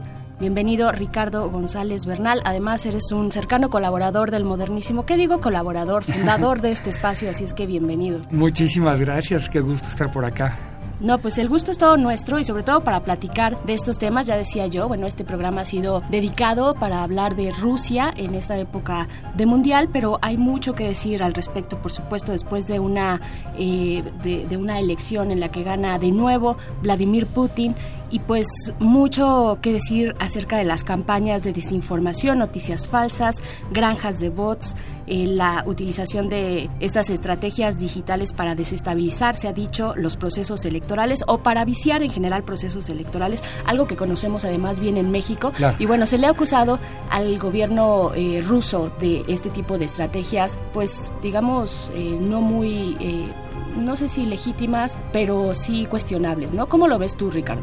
Claro, yo creo que primero habrá que definir qué significa intervenir en un proceso electoral. ¿no? Yo creo que hay que entender, primero que nada, que en la diplomacia internacional, todas las medianas potencias o, potencias grandes, como Estados Unidos o como el caso de Rusia, claro que tienen intereses dentro de, de- los países. Entre más cercanos sean, pues tienen más intereses. No, no es noticia nueva que, que un país como Estados Unidos como, o, cualquier país de Europa intervenga de alguna manera en alguna de las elecciones. Claro, aquí entonces habrá que definir qué, qué significa intervenir, ¿no? Porque puede haber, o sea, ahí es donde, es donde podemos hablar de cosas francamente ilegales, hasta cuestiones cuestionables y hasta cuestiones que, que, que dices, bueno, pues no tienen ética, pero ese es otro Pero tema. se vale, ¿no? Dicen por ahí que en la política y en el amor todo se vale, ¿no? Exactamente, ¿no? Porque, bueno, en nuestra historia reciente no podemos negar que todos los candidatos del PRI en sus 72 años de, de poder este, ininterrumpido, pues claro que pasaban por el, por el palomeo de la, de, la, de la Embajada de Estados Unidos aquí en la Ciudad de México. Eso se sabía, ¿no? Y O es sea, intervención. Claro, claro, es Claro. una intervención, claro. Que ellos directamente este, ponían y quitaban, no.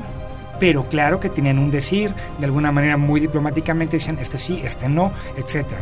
Ahora tenemos los, los casos más extremos, ¿no? En donde de, de plano se derrocan. Esta gente, bueno, va a candidatos o, o a regímenes, este, inclusive eh, democráticamente eh, electos, ¿no? El caso, o sea, los casos concretos estamos viendo lo que está pasando, por ejemplo, en Venezuela, ¿no? Nos guste o no, es un gobierno que está, que hasta hace poco había sido este, este electo por medio de acciones este, totalmente legales y legítimas, ¿no? Y sin embargo, las acciones de derrocamiento, de desestabilización, etcétera, pues eso, eh, eso era intervenir en asuntos internos, ¿no? Digamos que formalmente en la diplomacia, eh, intervenir en los asuntos internos de un país está, digamos, prohibido o, o, re- o- o no es socialmente aceptado, ¿no?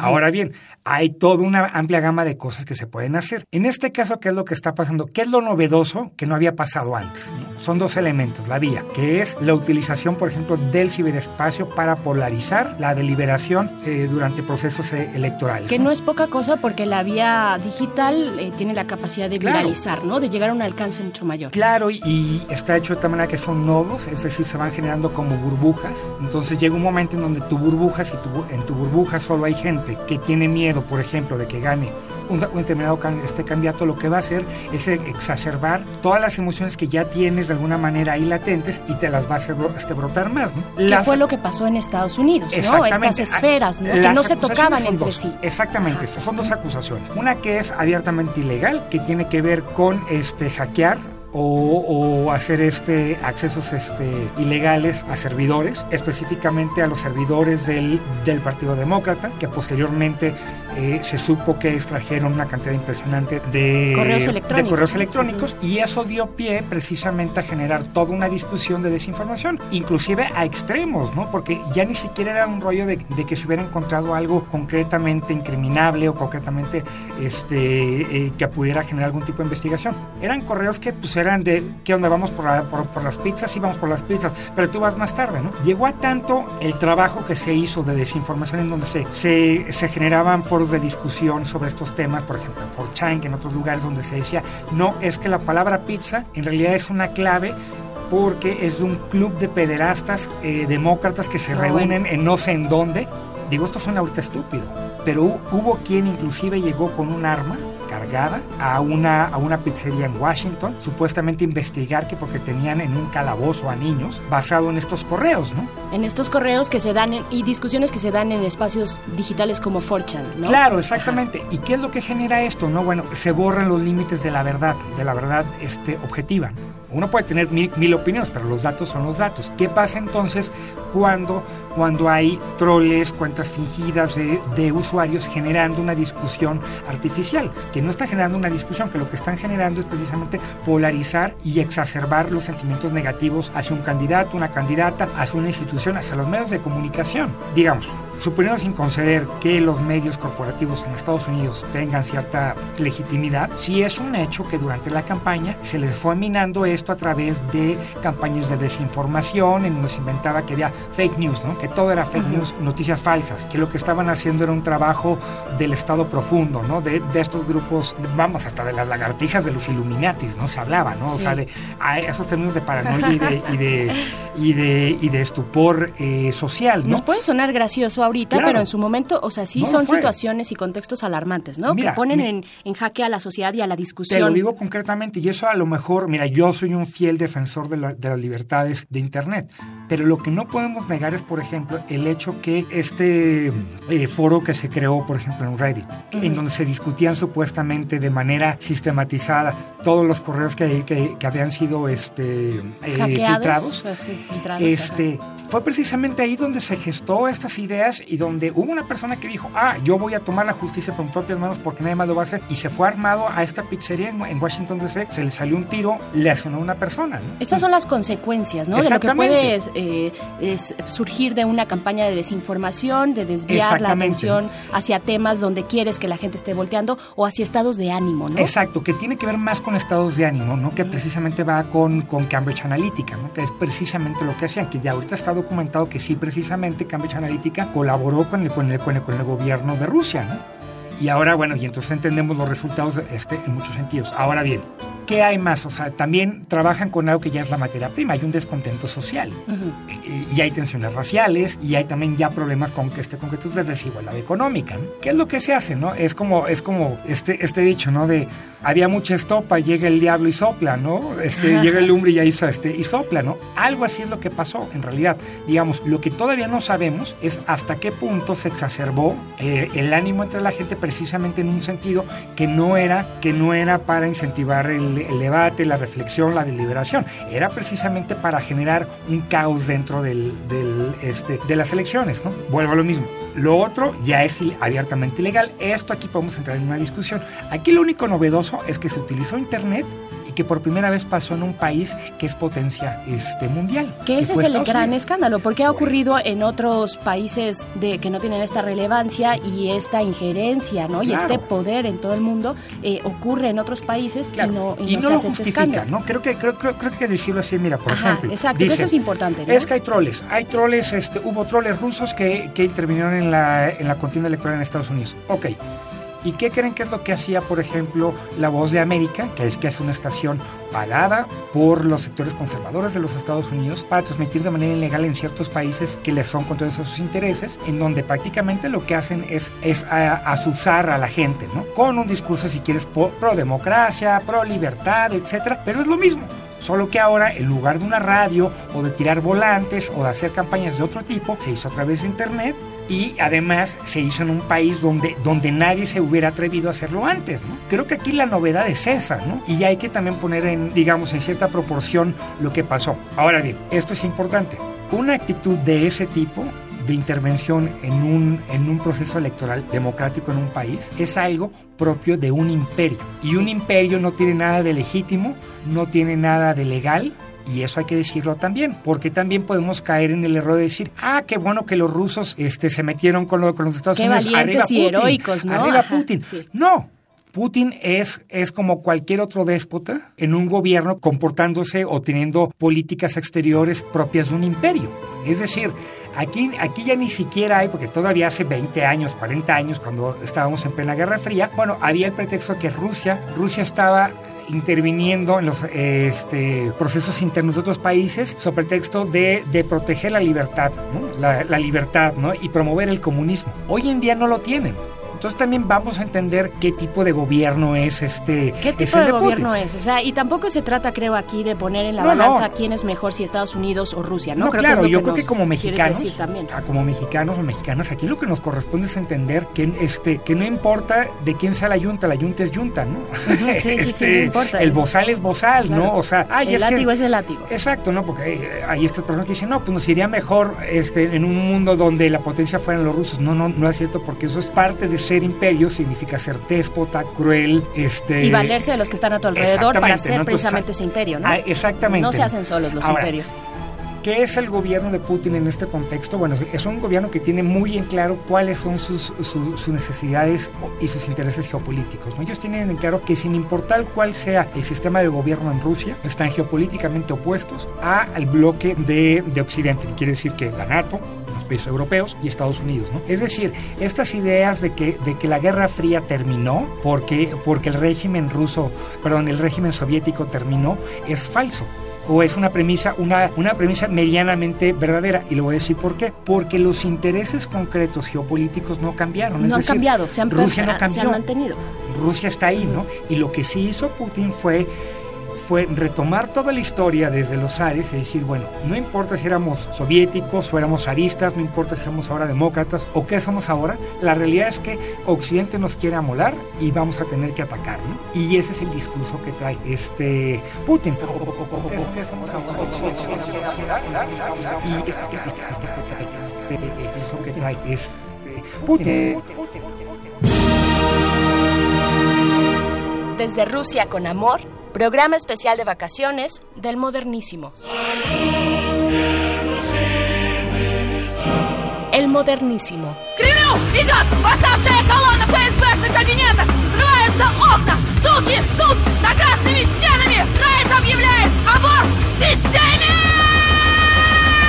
Атака на рассвете! Не стану возражать! За нашу свободу! Хлыстом карать! Святая Мадонна! Научит нас драться! Феминистка Магдалена! Демонстрацию! Бунт России! Харизма протеста! Бунт России! Путин достал! Бунт России! Мы существуем! Бунт России! Райот! Райот! Выйди на улицу! Живи на красной! Покажи свободу! Гражданской злости!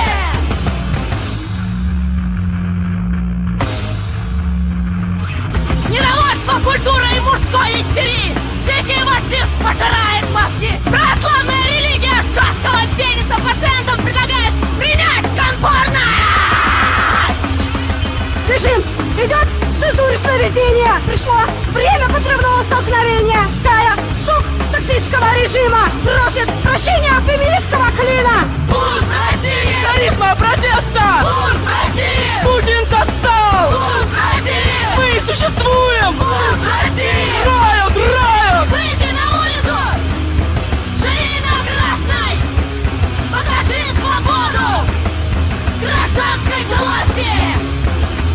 Товарищи офицеры, генералы и адмиралы, поздравляю вас с Днем Победы! El modernísimo. Uno de los aspectos que tiene el régimen de Putin es un control férreo dentro del, del- del país. este, hablando desde libertad de expresión, este, derechos sexuales y reproductivos, este, etcétera. Es un, es un gobierno abiertamente homófobo, ¿no? Tras- Totalmente, o sí. sea, sí, eso, sí. eso no hay que quitarlo. es muy criticable, Muy además. criticable. Digamos desde este lado y desde cualquier lado de la historia, ¿no? No, claro, También. ¿no? Ajá. Pero entonces es este cuando, cuando finalmente eh, cae el régimen este, soviético, lo que sí supo hacer Ru- Rusia fue empezar a jugar el juego.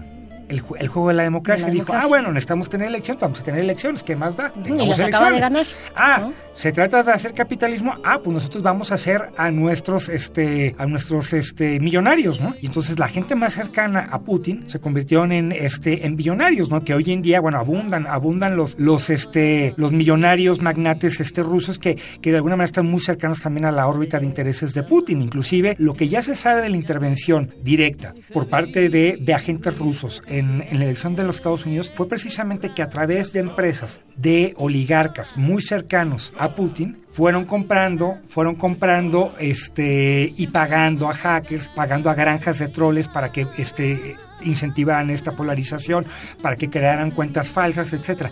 Eso sí está comprobado, ¿no? que lo hicieron a través de estas empresas que son muy cercanas a Putin, ¿no? Digo, sonará, ojo, sonará un poco familiar, ¿no? De, de presidente déspota que se respete, pues crea, crea su propio millonario, ¿no? Claro, claro. Uy, sí, acá, acá sabemos, acá sabemos. Saludos por ahí. Eh, estamos platicando con Ricardo González Bernal acerca de esta pues incursión ahora a través de las redes del entorno digital por parte de Rusia para pues se ha dicho por ahí para desestabiliz- desestabilizar las democracias en Occidente, ¿no? Ya lo decías tú, eh, Europa y Estados Unidos. Pero también, o sea, sí hay una fuerza, hay una fuerza increíble eh, tecnológicamente hablando en temas de eh, ciberespacio por parte de Rusia que se están utilizando hacia afuera lo cual puede hacer Estados Unidos también, lo hace de hecho, pero se están utilizando hacia, hacia afuera y hacia adentro de Rusia se está también cooptando a estos desarrolladores, a hackers que buscan más una libertad de expresión, ¿no? Ya lo decías tú, a partir de ciertos temas o recuperar ciertos temas como la diversidad sexual, los distintos derechos de, pongámosle, las minorías, ¿no? Mira, aquí hay, aquí hay un tema así súper delicado y, y inclusive es hasta una, una posición políticamente incorrecta, ¿no? Entonces es el caso, por ejemplo, de la, de la actuación de Wikileaks, ¿no? O sea, Ajá, Wikileaks, uf, Wikileaks, llegamos al punto de Wikileaks en, este, en Wikileaks este programa. Está, está- Dínoslo, es claramente, es Claro. claramente ya está documentado. Hay, Ujú. hay, hay, hay información al respecto de procesos que ya están este, afuera, en donde no es que yo no creo que Wikileaks sea un agente, un agente ruso. Simplemente es que en su propio cálculo tuvieron una alineación de intereses. ¿Te refieres a Julian A- a Assange, Julian Assange, el ¿no? líder, digamos, el que encabezó Exacto. todo este Y es- proyecto de es- Wikileaks? Él es Ajá. Wikileaks, los, de- los demás él es son... Wikileaks, sí, sí, Ajá, sí. porque además es- tiene una personalidad de ese ¿no? tipo, ¿no? Y Ajá. entonces es lo que sí se ve es precisamente esta alineación, porque también, vamos, en este tipo de temas de espionaje, contraespionaje, inteligencia y contrainteligencia, no es como que se firma un contrato, ¿no? Y se, y se archiva o- en alguna notaría donde uno puede revisar donde, ah, ok, a partir sí. de este día ya son, son aliados o no son aliados. Claro. Pero lo que sí se puede ver y se puede documentar es cómo Wikileaks fue filtrando cierta información que hasta ahorita se sabe que fue pagada por el gobierno de Rusia, que, su- que fueron estos, estos emails y que fueron puestos, este, que fueron eh, diseminados en una hora específica que le convino precisamente a Trump.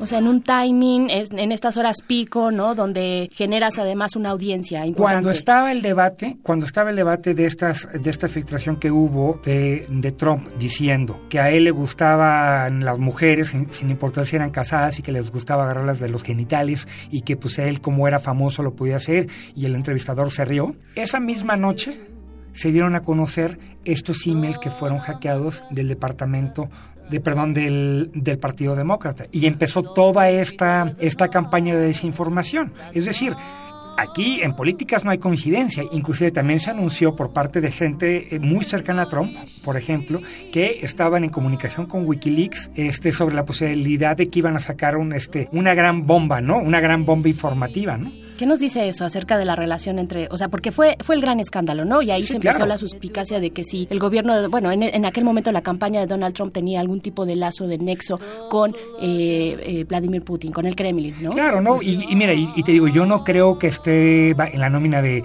este, De- del Kremlin, del mucho Kremlin. menos. No, no, no, no, no, no, no, no. No, simplemente. Pero yo creo que eso demuestra precisamente cómo la geopolítica es un asunto tan delicado que nunca debe de ser manejada por una sola persona. ¿no? A ver, Ricardo González Bernal, tú que eres eh, además especialista en libertad de expresión y asuntos de seguridad internacional, ¿dónde está el límite de eh, hacer este tipo de uso del entorno digital, de sembrar, de diseminar campañas de desinformación? Nosotros lo, lo vivimos en México en las pasadas elecciones, en las recientes elecciones. ¿Cómo, ¿Dónde está ese límite en cuanto a la libertad de expresión? Porque cuando hablamos de esto, mucha gente puede saltar y decir, no, bueno, que regulen, que regulen el espacio digital, pero eso prende todas las alarmas, Claro, ¿no? Eh, claro. ¿Cuál es el límite? ¿O Yo creo cómo está esa discusión? Porque creo que nada está dicho, ¿no? O sea, el límite está claro. Yo, yo creo que hay dos límites que, que son claros, ¿no? Que es hackeos ilegales. O sea, el, el entrometerse en un servidor que es privado. Correos Eso- eso es un electrónicos, delito, ¿no? O sea, ajá, datos personales protegidos. Y es la protección de la, de la privacidad. Yo creo que ahí es donde es donde está el límite, ¿no? Ahora, entramos a la parte de los grises, que es lo que estamos que hay un discutiendo ahorita. montón de grises, sí. Técnicamente lo que hizo, eh, por, por ejemplo, Cambridge Analytica, que juntó información de casi 50 millones, bueno, van 90 millones de usuarios de, de Facebook, ¿no? Tratando de, de entender cuáles son sus motivaciones políticas. Esta información fue a dar a Estados Unidos, ha llegado aquí a México también, eh, a Kenia también, a, a a distintos este, lugares donde estaban haciendo eh, este, elecciones, ¿no? Esta información, y esa es la parte interesante, ¿no? Que es, que es la parte ética de cómo se recoge la, la información de inteligencia. Ha habido siempre un debate sobre las fuentes abiertas de inteligencia, es decir, oye, pues si tú tienes tu casa y en tu casa tienes un letrerito que dice aquí vive Ricardo González Ah, pues si tú tienes ese letrero, entonces todo el mundo tiene derecho a saber que, que- ¿Quién vive ahí? quién vive ahí. Y pues no, a lo mejor lo tienes por un recuerdo, lo que sea, ¿no? Pero hay, hay, hay un contexto en donde, en donde esa, esa plaquita está, ¿no? ¿Qué es lo que pasa con estas, este, eh, estas, este, catalizadores de, de- de inteligencia de fuentes abiertas, ¿no? Que se dedican a recoger información que está regada, por ejemplo, en redes sociales, ¿no? Ahí es donde todavía no hay, no está bien delimitado qué es lo que es legal y qué es lo que... Por eso tenemos a Zuckerberg yendo ahí con la cola entre las patas al Congreso de los Estados Unidos y ahora estuvo en el Consejo de Europa diciendo, chin, pues no sabíamos, ya lo, ya lo arreglamos, nosotros no, no esperábamos que sí iba a hacer algo. Bueno, pero pues sí, pero si no está prohibido, pues ya viste lo que pasó, ¿no? Oye, ¿y hay alguien en, eh, porque de Estados Unidos, pues por cercanía y por, por eh, tema de, de cómo se maneja Estados Unidos, que es eh, muy abierto en ciertas cosas, Ajá. sabemos mucho de Estados Unidos, pero eh, en el caso de Rusia sabemos si hay un tipo de discusión al respecto, siendo ellos una potencia en el tema de tecnología digital y de redes sociales, o de estos agentes que están involucrados en las, eh, de manera privada, ¿no? Tal vez desarrolladores de software. Sí la hay, ¿Está ¿no? Obviamente sí hay, sí hay medios que definitivamente están dando la batalla, también este colectivos de hackers también están dando, porque porque no es lo mismo ver a, a Putin como el paladín de la justicia global a verlo como el déspota que controla un país, ¿no? Claro. Es muy distinto, ¿no? Y que aplasta minorías. Claro, lo que sí es un hecho es que en Rusia está prácticamente imposibilitado el disenso. Eso está clarísimo. No hay vías de disenso, ¿no? No, no, Vías- no, estamos hablando que es, es eh, son campañas electorales donde prácticamente nadie puede concursar, o, o quien concursa lo hace con el miedo de acabar en la cárcel o acabar muerto, ¿no? O sea, esa es la realidad, ¿no? Hay empresas que, que inicialmente se habían ido a Rusia, precisamente este, empresas de, de aplicativos este, y, de, y, de, y de- y de sitios de internet que se habían ido a Rusia porque pues veían con mejores ojos el yugo ruso que el yugo de Estados Unidos y ahora se les volteó, ¿no? Porque precisamente, pues, porque la censura y porque, y porque la represión es algo consustancial al poder, no tiene que ver si eres este, si eres de izquierda o de derecha o no, ¿no? O de Ahora, seas, claro. Eh, sí hay un debate, pero prácticamente vamos, o sea, ya no hablemos en cuestiones de ciberespacio, ¿no? Directamente para hacer una marcha en, en las calles de Rusia es, es, es realmente complicado, ¿no? Es realmente complicado, acabas en la cárcel, ¿no? Los organizadores, etcétera, ¿no? O sea, ha habido marchas donde, bueno, la gente sale realmente, bueno, arriesgando el pellejo, ¿no? Pero que realmente no, no tienen mayor, mayor éxito, ¿por qué? Porque el- todos los medios de control posibles están en su lugar, ¿no? Que van desde el, desde el control político, desde el control social, todo el mundo está controlado y además hay, hay ríos y ríos de tinta que cuentan una historia sobre la Rusia que ha sido violentada por la Europa que no la pela, este, pero pues la realidad es que es un gobierno que se comporta exactamente igual, ¿no? O sea, ahorita, este, eh, la, la región de Crimea está está ocupada por este por Rusia, ¿no? Con un argumento de que ahí viven rusos, etcétera, pero que en realidad si revisamos la historia, lo que lo que hizo Putin fue echar atrás todo el sistema de balances para que los países exsoviéticos que no eran Rusia, o sea, Bosnia, este, bueno, perdón, este Bielorrusia, todos todos estos países que tenían armamento nuclear lo devolvieran o lo, o lo- o lo- o lo desactivaran a cambio de seguridad. Eso fue parte del, o sea, ok, Ucrania, tú te quedas con Crimea, ta, ta, ta, y fue un acuerdo donde decía, bueno, nadie va a tener armas nucleares porque, porque aquí nadie se va a meter con él. Ok, perfecto. Entonces de repente pasan los años y dice Rusia, no, siempre no.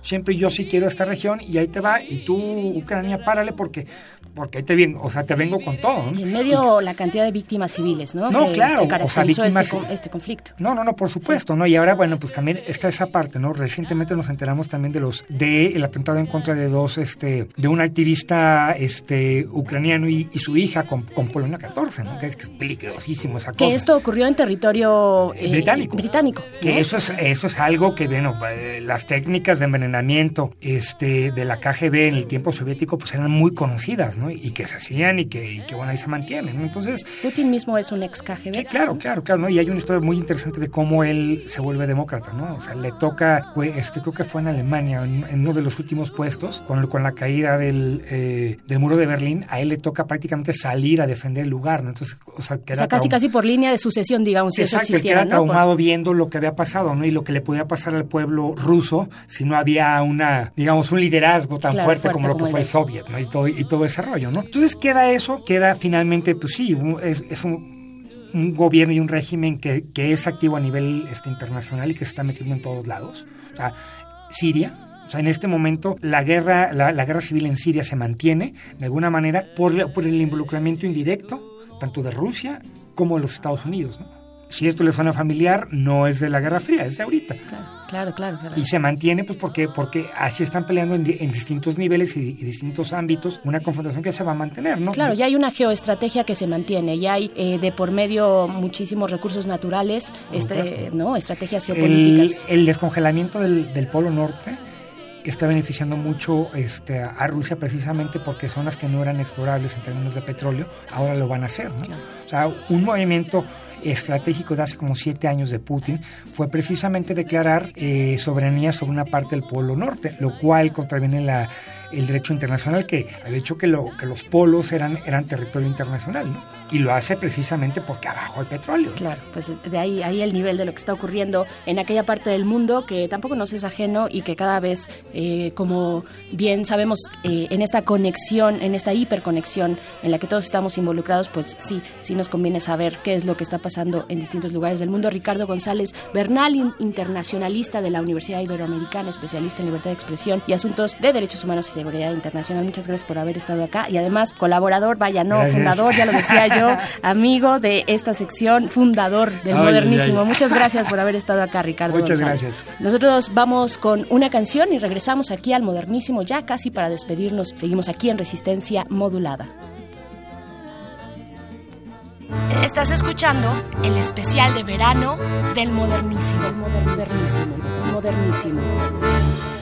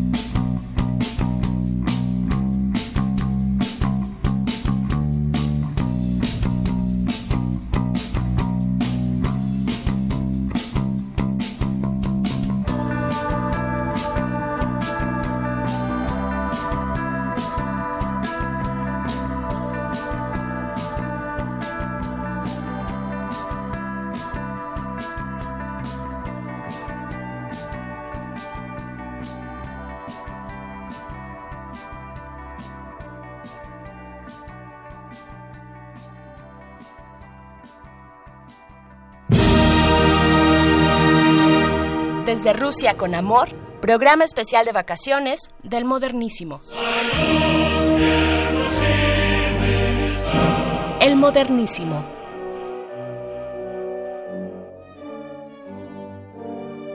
Bueno, pues hasta aquí nuestro especial de Rusia en esta fiebre mundialista en la que todos nos encontramos. Pues les agradezco muchísimo haber estado en sintonía con resistencia modulada con Radio UNAM a través del 96.1 de FM.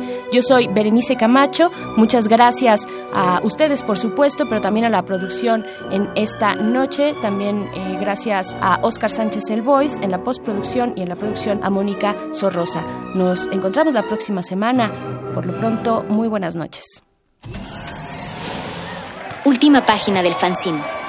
Pero mientras el futuro esté desigualmente repartido, buscaremos llegar a él. El modernísimo.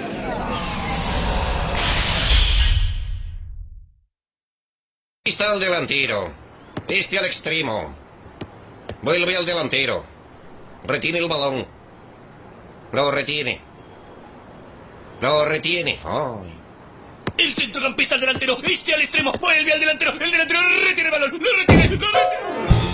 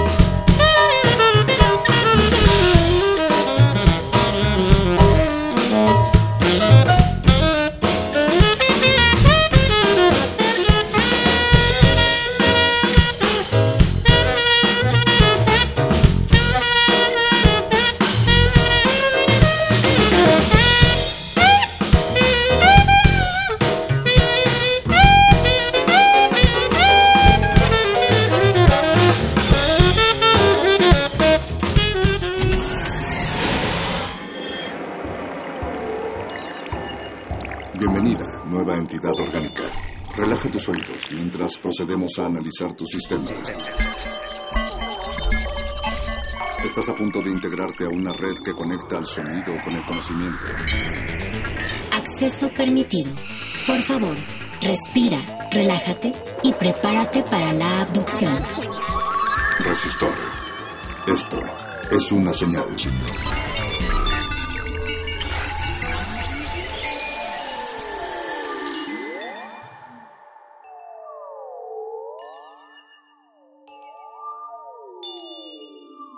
Buenas noches a toda la audiencia de Radio UNAM. Gracias por escucharnos aquí en el 96.1 de frecuencia modulada. Yo soy Alberto Candiani y conduzco esta sección Resistor, que es la sección de ciencia y tecnología de resistencia modulada. Esta noche, noche de vacaciones, les presentamos esta, este programa, que ha sido un programa grabado, no estamos en vivo.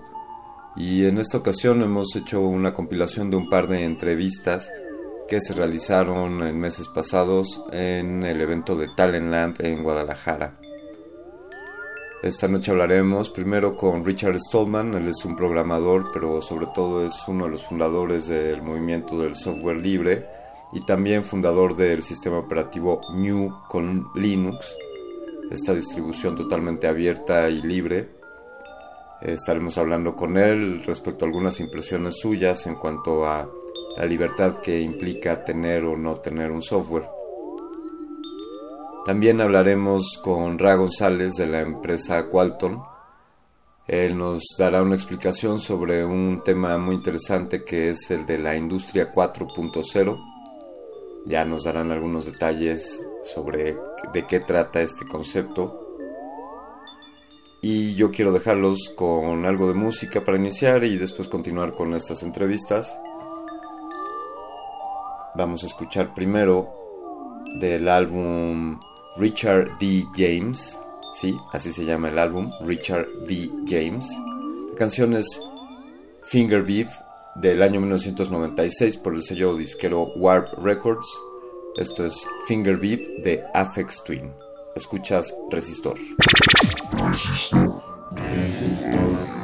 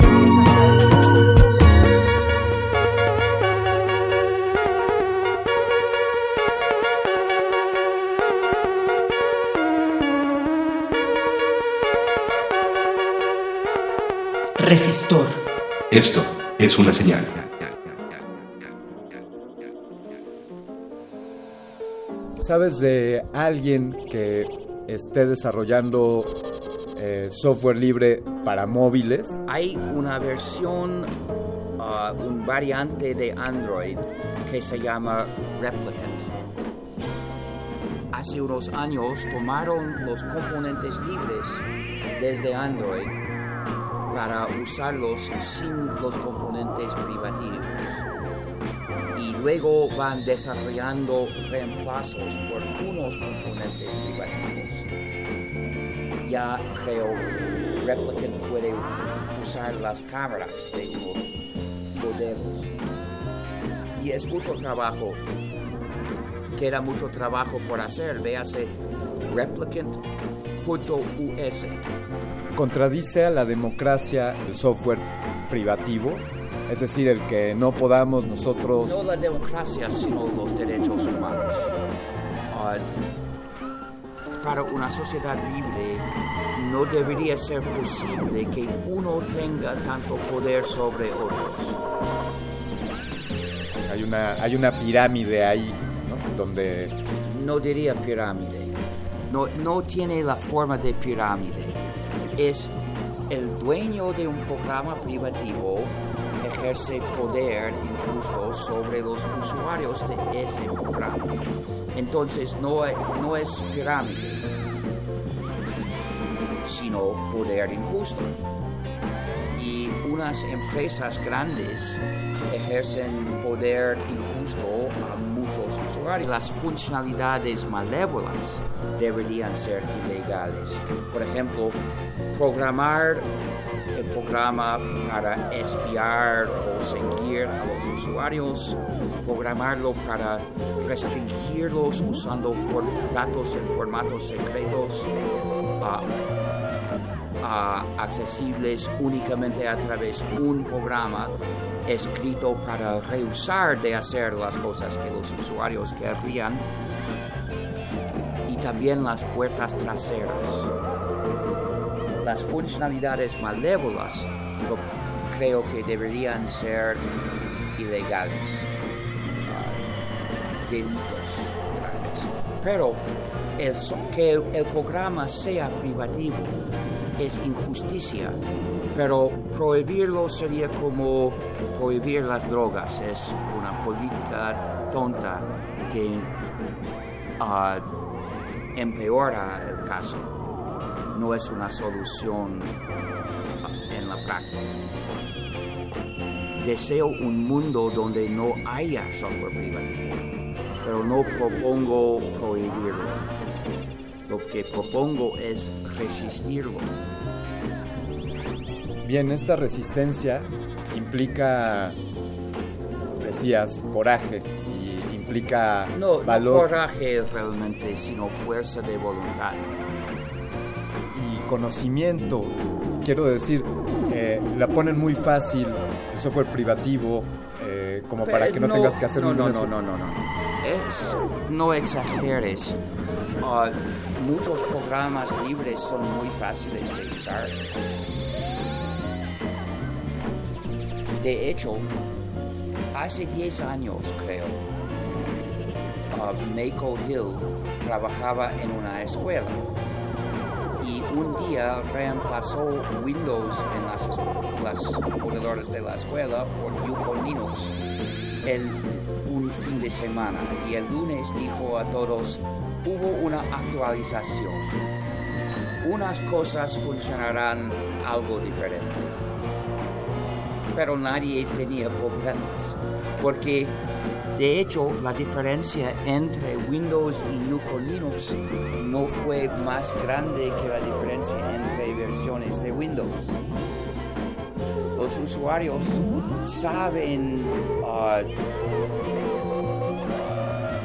no sé decirlo en español, take care of, handle, como, como they can cope with, ¿cómo se dice? Sí, ellos, ellos pueden manejarlo o ellos pueden aprender a manejar el, el, sistema operativo. No es un problema serio para los usuarios tales cambios. busco maneras de fomentar la libertad. Y medir la libertad puede ser una distracción. ¿Qué es para ti ser un hacker? ¿Es alguien que puede apropiarse de la tecnología y encontrar la libertad? No. Ah, es otra cosa. Es ah, la actitud de disfrutar del empleo de tu inteligencia con un espíritu juguetón. O del empleo por otros de su inteligencia con un espíritu juguetón. Creo que el primer hack de cualquier chico que tiene interés, que aprecia hackear, es ah, con un ascensor mecánico de ir en la mala dirección para ver si eso puede funcionar. ¿Y eso, eso es sinónimo de libertad? No. Es, es una, una predilección y me gusta, pero no es sinónimo de la libertad. Es verdad que las autoridades suelen querer ah, poner fin al espíritu hacker porque no sigue siempre las reglas. Las autoridades quieren imponer reglas todas partes. Pero solo hackear no necesariamente promueva, la libertad. A veces puede ser, puede hacer, pero depende de los detalles del hack que haces. Eh, hoy, durante esta semana aquí en Talentland, hay muchas compañías de distintas índoles, con distintas causas. Ah, no Eh, tienen causas excepto su ganancia. Pero ah, he visto cosas injustas. Por ejemplo, Google Cloud. Primero, casi todos los servicios de Google requieren que el usuario ejecute programas privativos en su navegador para acceder al servicio. Es una injusticia. No se debe llevar a otros a ejecutar software privativo. Entonces, lo que hacen es malo de esa forma, pero también es que Google acumula datos personales de la gente. Y para tener una cuenta Google hay condiciones injustas, como por ejemplo, pueden cambiar las condiciones en cualquier momento y si sigues usando el servicio, has aceptado los cambios, eso debería ser ilegal por cualquier negocio de actuar así. Para conseguir cambio de condiciones debería requerirse al usuario pidiendo su aprobación al cambio. Hay varias injusticias. La acumulación de datos personales es una amenaza a la democracia y a la libertad. Pero el contrato es otra injusticia. Los dos son independientes. Pero no uso servicios identificándome. Si tuviera que identificarme, eh, basta para no usarlo. Me quedo esta vez en un hotel porque hace demasiado calor para mí aquí. Pero en el hotel no puedo conectar mi computadora al internet porque oh, has escuchado cuando lo dije a, a la mujer que puedes, si tienes una grabación de Sí, esto sí, entiendo no tengo que repetir pero es también injusticia Es, es como si le tuviera que decir mi nombre a todas las personas con las que me encuentro. exacto Eh, ¿cómo- Pero hay muchos sistemas de vigilancia, de husmeo y espía. Por ejemplo, en unos países es caro usar los trenes o autobuses ah, anónimamente. en México hay servicios de autobús que exigen el nombre. Es injusticia. Es tan mala como tan malo como un avión. Sí, nos, nos toman fotografías y videos, te subes a un camión en México y te toman una fotografía a cada pasajero. Eso eh, con el argumento de por nuestra propia seguridad. En México pueden tener razón. La inseguridad de México es enorme. Ah, y ten- comienzo a tener miedo. Ah, pero ah, si en 10 años hay poca violencia en México, seguirán haciéndolo. Seguirán diciendo es por tu propia protección que nos ah, seguimos y ah, espiamos. ¿Cuáles, eh, ¿Cuáles podrían ser los pasos para buscar la libertad? ¿Hay distintos niveles de libertad? Eh, no, no son niveles, hay distintos campos de libertad, distintos asuntos y cada asunto requiere su solución y normalmente son diferentes. Entonces, el software privativo es un campo de injusticia y la solución es reemplazarlo por software libre. el seguimiento y husmeo a la gente es otro campo y ah, se solapan un poco porque los programas privativos frecuentemente espían al usuario, pero solo es una parte de los programas y solo es una parte del espía. Acabando con el software privativo, todavía habrá, habría espía, husmeo y seguimiento a la gente por otros tipos de sistemas como ah, exigiendo el nombre y pieza de identidad en cualquier situación. Eso es, es ah, seguimiento, pero no requiere software privativo. Pueden, ah, no- cuando exigen ver tu pieza de identidad, no ejecutas ningún programa, pero te espían, te, te siguen así. Entonces, ha- hace falta otras soluciones para otros tipos de sistemas de seguimiento. Lo que propongo, o por ejemplo, si pagas por tarjeta bancaria en una tienda o por internet, no importa, saben quién eres. Es injusto. Entonces voy a una tienda física y pago en efectivo. Pero sería posible diseñar tarjetas bancarias para pagos anónimos, de manera que el banco no sepa dónde hayas pagado ni para comprar qué y la tienda no sabe quién ha pagado. Tenemos el software libre para hacerlo. Lo que hace falta es una ley para imponer la migración de los bancos y los sistemas de pago a un sistema anónimo.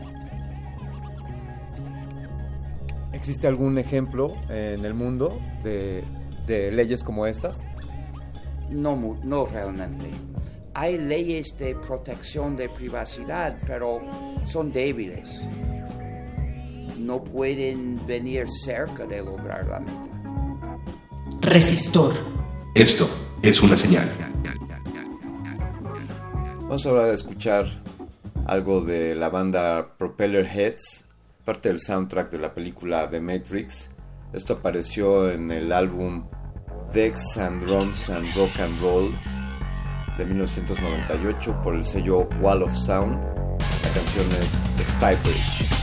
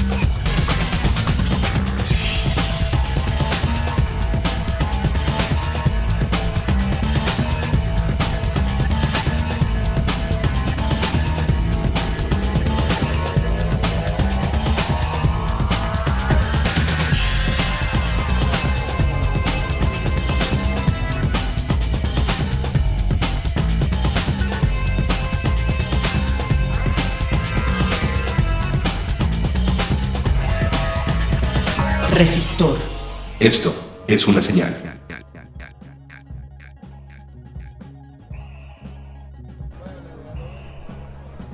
Resistor desde Talentland 2018. Ahora hemos encontrado a gente que está incursionando en un concepto de reciente creación que es la industria 4.0. Eh, hemos, estamos aquí con, con Ra Acosta, él es consultor de una empresa Qualtop, eh, Qualtop Group, que es un, un despacho, una empresa de tecnología y parece que ellos están muy metidos en este asunto de la industria 4.0. Eh, Ra, ¿cómo estás, Ra? Hola, mucho gusto. Eh, a tus órdenes, muy bien. Gracias, qué bueno. ¿Cómo, cómo te sientes acá en Talentland? ¿Qué te parece? No, muy contento, eh, fascinado porque la verdad uno no deja de sorprenderse en cada stand que va caminando. Eh, las tendencias eh, tecnológicas y lo que los chicos están ofreciendo hoy por hoy, la verdad es que están a la altura de cualquier país de primer mundo. Algo que hemos, que hemos platicado con, con varios especialistas durante estos días, en lo personal yo soy creyente de esto, es que países como el nuestro, que quizá tengan algunas desventajas en cuanto a infraestructura, industria, eh, que quizá podemos tomar el atajo del desarrollo científico y tecnológico para ponernos al, al nivel de los grandes. ¿Qué, qué opinas de esto? La verdad lo estamos. eh, ahorita en, en- en un estudio, eh, en un estudio reciente, Latinoamérica, me- en México somos el segundo país que más emprendedores está generando, ¿sí? Eh, a nivel Latinoamérica. Brasil el primer lugar. La diferencia con Brasil y México es que en México tenemos una mayor distribución de esos emprendedores. O sea, mucha gente obviamente por densidad en Ciudad de México es la más grande, Guadalajara es la segunda, eh, Monterrey la tercera, pero el resto, o sea, ese es otro 50% está en todo el país. O sea, toda esta parte de la industria y la transformación tecnológica se está dando en todos los estados de, la región, obviamente orientado a lo que cada estado es productor, por ejemplo, los que hacen más carnes, eh, los que son más de cultivos, de agro, toda esa parte de la transformación también le está llegando y estamos viendo que eh, de estos estados y estas eh, empresas en estos estados están teniendo mucho consumo de eh, nuevas tecnologías y justamente de desarrollo e innovación para esas, para esas industrias. Es- esto, esto me remite, pues desde luego, a este concepto de la industria 4.0, un poco para poner en contexto a nuestra audiencia, pues podemos hablar de la primera revolución industrial y eh, creo, que ya no ha- creo que ya no hay radioescuchas eh, con vida que les haya tocado el boom de, de la época de la máquina del vapor, eh, llamado pues como la revolución industrial. Después se puede considerar que la producción en masa, la masificación, se podría considerar como la segunda revolución. Desde luego ahí Henry Ford pues es el, el estandarte, pero el hecho de que hayamos masificado los procesos de, de producción y, ahí empiezo a ver un poco, no me va quedando tan claro el panorama Entiendo que la industria 3.0 podría considerarse como la automatización de ciertos procesos. Eh, y ya la 4 sería un poco mezclar la, la inteligencia artificial, la cibernética con los procesos, pero explícanos un poco más eh, en estos últimos dos, por favor. Sí, eh, en la parte de la, la industria 4.0 eh, es una tendencia. Ah, Mucha, eh, eh, nace principalmente de toda la parte de la manufactura y especialmente las automotrices. ¿no? Las automotrices alemanas principalmente son las que han impulsado muy fuerte este concepto y ellos lo que buscan es darle a un cliente desde su celular que pueda escoger qué vehículo y qué modelo y qué, qué partes incluso del vehículo va a querer y eh, justamente es ver cómo se automatiza todo ese proceso para construir ese automóvil con justamente robots, con Internet de las Cosas, con ese análisis de datos para saber cómo hacer las mejores eh, construcciones de esos productos. Esa es como la nueva tendencia, eso es lo que te viene. ¿sí? La, la industria 3.0 está muy eh, dada por el cómo estamos empezando a hacer negocios ahora, por ejemplo, con los teléfonos celulares, ¿sí? con el cómo estamos comprando desde la web. O sea, ya se ha cambiado todo este hábito de consumo que estaba muy acostumbrado a ser transaccional, que el dinero efectivo era lo que estaba moviéndose entre las empresas y entre las personas. Ahora ya está cambiando, ya cada vez estamos empezando a ver que hay más manejo de transacciones mediante los celulares, compras con estos dispositivos, incluso ya lo usamos en nuestro día a día para movernos, para desplazarnos, incluso para pedir cosas de comer, por ejemplo. Eh, ¿A dónde vamos con la industria 4.0? Justamente a eh, todas estas innovaciones que ahorita se están, por ejemplo, sembrando en el talent, es cómo se van metiendo dentro de la cadena productiva y de consumo que las organizaciones y los empresarios están, eh, digamos, arropando en, estas, en estos próximos años. Ra, eh, hace un par de días, o ayer ya de tantos días aquí en Talentland, ya perdimos la noción, pero entrevistamos a unos, a unos jóvenes de un instituto tecnológico que están desarrollando un robot, es como una impresora 3D que cultiva, que hace un cultivo, es como un farmbot, por ahí hemos visto en internet un farmbot, y estuve platicando con ellos sobre pues, las posibilidades, desde luego pues cómo funciona la máquina, puede detectar qué plantas está sembrando, si, si creció una hierba que no debería de ir ahí, la puede detectar. A, a manera que esta máquina podría estar cultivando tus alimentos, eh, esto lo podríamos calificar como industria 4.0. Eh, digamos es una parte de esa transformación, sí, porque fíjate, estás automatizando la forma en cómo haces crecer las plantas, ¿no? Eres, o sea, eres capaz de distinguir que hay una maleza porque estás usando computer vision seguramente o seguramente algún tipo de sensor por ahí para saber si hay alguna transformación distinta en la tierra o simplemente al, hecho de estar eh, viendo esa nueva plaga, o sea, nos puede estar avisando. Es parte, no necesariamente de todo ese concepto de industria como tal, industria lo va a hacer en la medida en que eso empiece a ser ya un, negocio. Y creo que bueno, que para los agricultores esto ya es una tendencia a futuro, ¿no? Ya todo se empieza a automatizar, ya seguramente en celulares y en sus webs pueden saber cómo están las plantas, cuándo las pueden cosechar y más o menos con qué calidad es con la que van a venir, depende de cómo siguieron sus procesos de cultivo. Hay una, hay una discusión, desde luego siempre estará esto ante el cambio y el devenir de los cambios. Hay quien se resiste a los cambios. Y, pero hace unos días hablábamos justamente en primer movimiento, el noticiero de, de Radio UNAM, hablábamos respecto a la inteligencia artificial y, y cómo las máquinas harán el trabajo de las personas.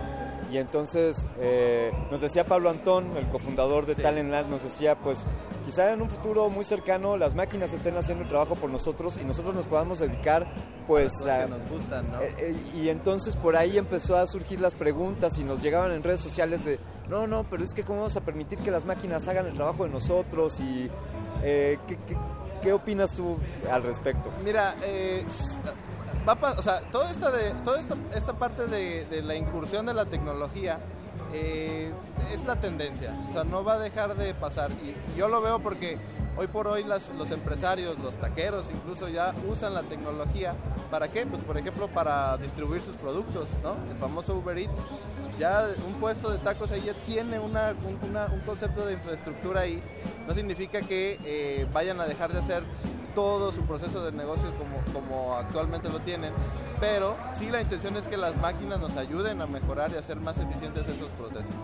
Sí creo que hay una tendencia en la cual eh, se va a venir esa transformación, pero no creo que sea todavía un tema de paranoia o de asustarnos, más bien es de prepararnos. Creo que estamos en un momento ideal en el cual nosotros, a partir de todas esas nuevas tendencias, podemos empezar a ver cómo nos preparamos para justamente hacer que mi negocio y obviamente ese negocio que le da de comer a mi familia y a la gente que está alrededor, pues pueda hacer lo que le gusta, pueda tener justamente mayores ingresos. Eh, ¿Cómo? Pues si la adopción de la tecnología le va a ayudar a vender más, yo he visto que cuando adoptan esta herramienta que sirve para eh, mandar los pedidos, hasta el 30-40% se aumentan las ventas. Entonces ahí es donde veo que, ¿por qué no? Más bien Claro. vamos volteando y vamos intentándole sacar el provecho a, las, a, a estas nuevas eh, tecnologías. La parte de los robots, no digo que no vamos a llegar ahí, más bien porque no nos preparamos para automatizar mejor nuestros procesos y garantizarle calidad a nuestros clientes, que justamente eso es lo que nosotros hacemos en el Grupo Qualto.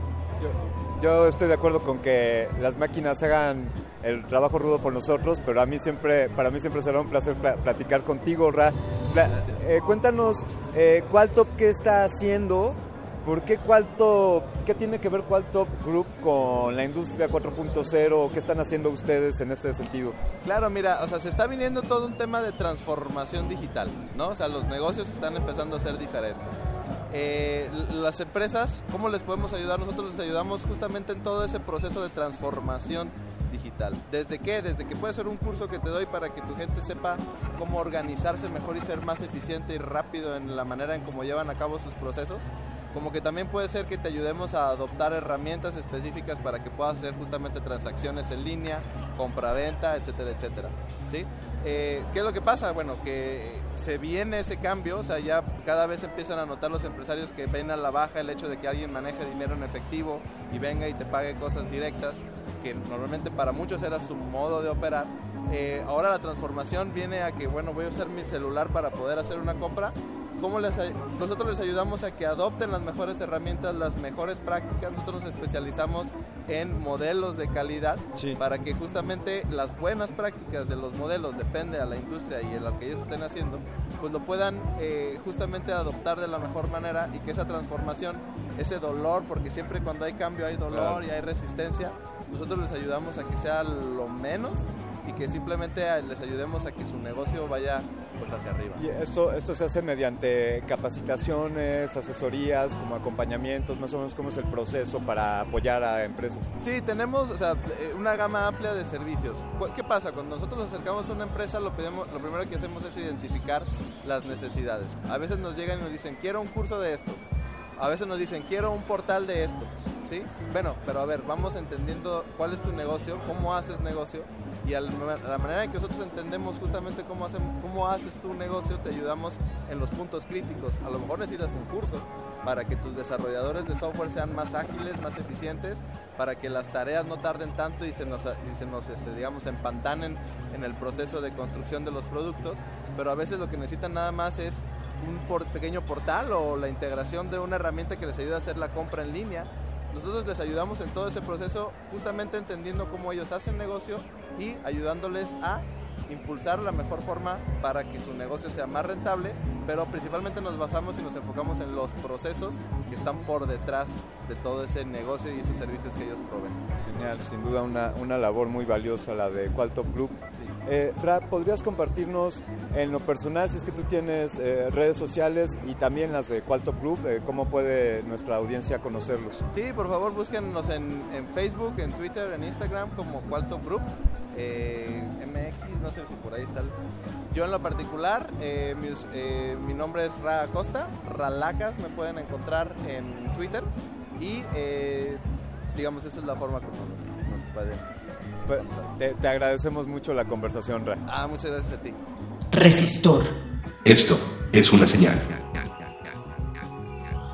A continuación vamos a escuchar de la banda Fatboy Slim del año 1999, producido por el sello Skint Astral Works en el álbum You Have Come a Long Way Baby, la canción Right Here, Right Now.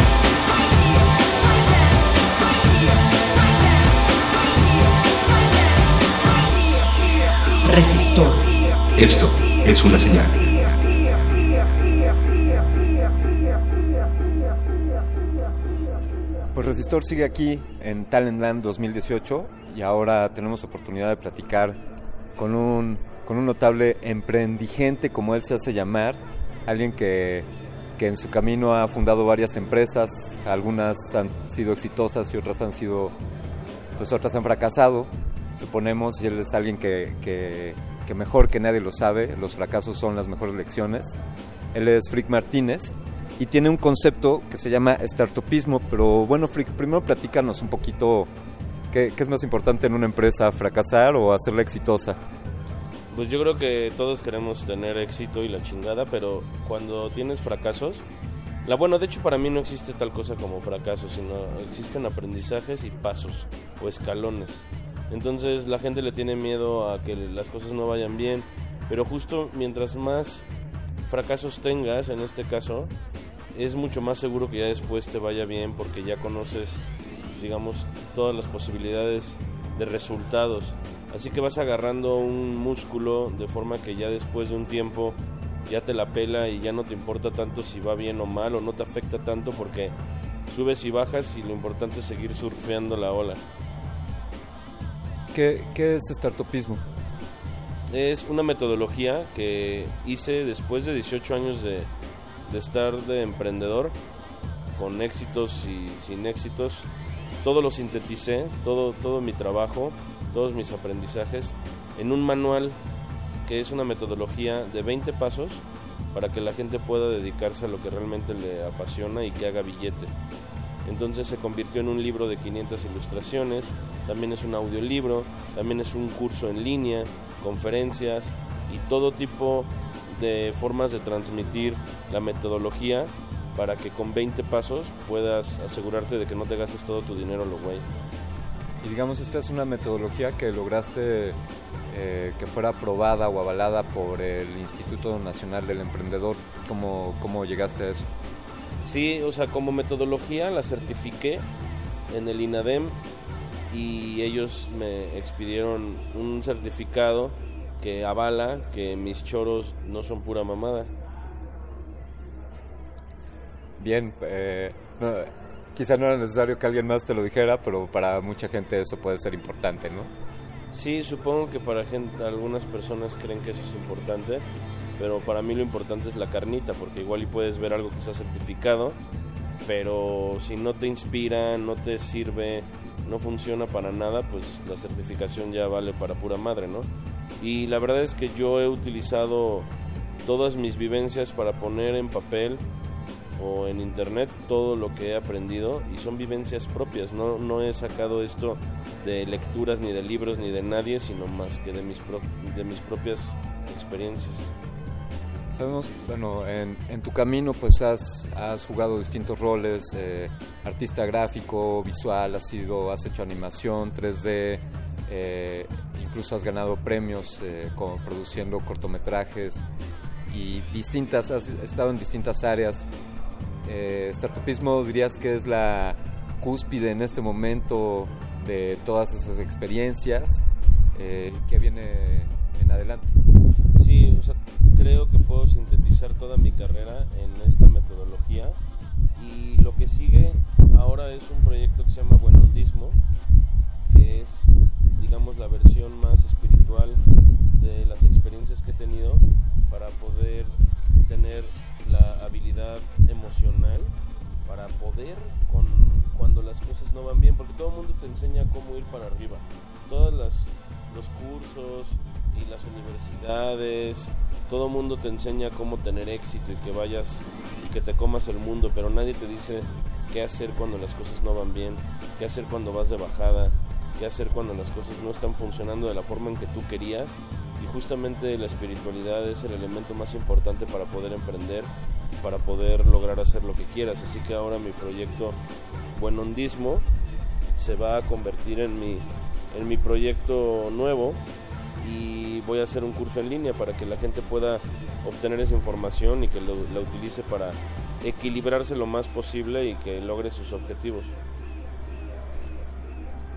Podría parecer en el mundo banal que la espiritualidad o lo emocional son factores en segundo término y como dices, eh, nos enseñan en las escuelas o en las conferencias y cómo actuar o cómo trabajar o la teoría y, será que la humanidad o al capitalismo no le interesa esta parte espiritual o humana. Yo creo que nada más de dientes para afuera no les importa, porque realmente a todos les importa muchísimo. Todo el mundo tiene miedo. Todo el mundo tiene miedo a la muerte, al fracaso, al amor, al desamor, etcétera. Así que la neta es que aunque digan que no les importa y que se hacen los fríos y capitalistas, en el fondo somos unos changos emocionales. Así que que no se hagan, que para ellos también es importante. Resistor. Esto es una señal. Para todos mis amiguis de resistencia modulada, les mando un saludito y que no sean mariconcitos y que se agarren los huevitos y que se avienten y hagan cosas que les apasiona, porque un día van a despertar con 90 años de edad y van a decir, sobreviví, así que si vas a sobrevivir, ¿por qué cojones no te vas a dedicar a lo que realmente te apasiona y hagas cosas que te hagan sentir orgulloso y que seas un viejito chingón y que inspire a otras personas? Vamos a escuchar algo de la banda The Prodigy del año 1992 del sello disquero XL Electra, el álbum Experience, la rola Out of Space.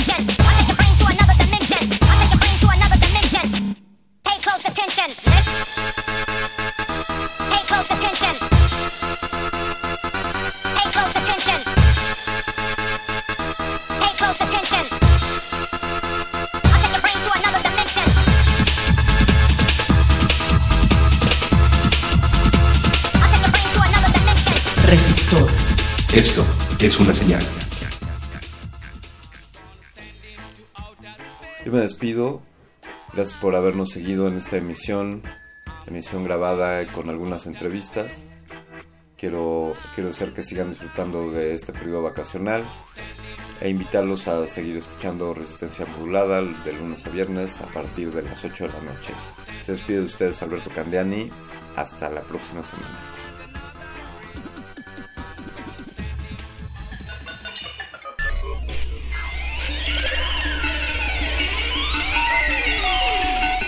La inoculación simbiótica de conocimiento ha finalizado. Esperamos aprender más de ti en un futuro cercano. Buenas noches. Resistor.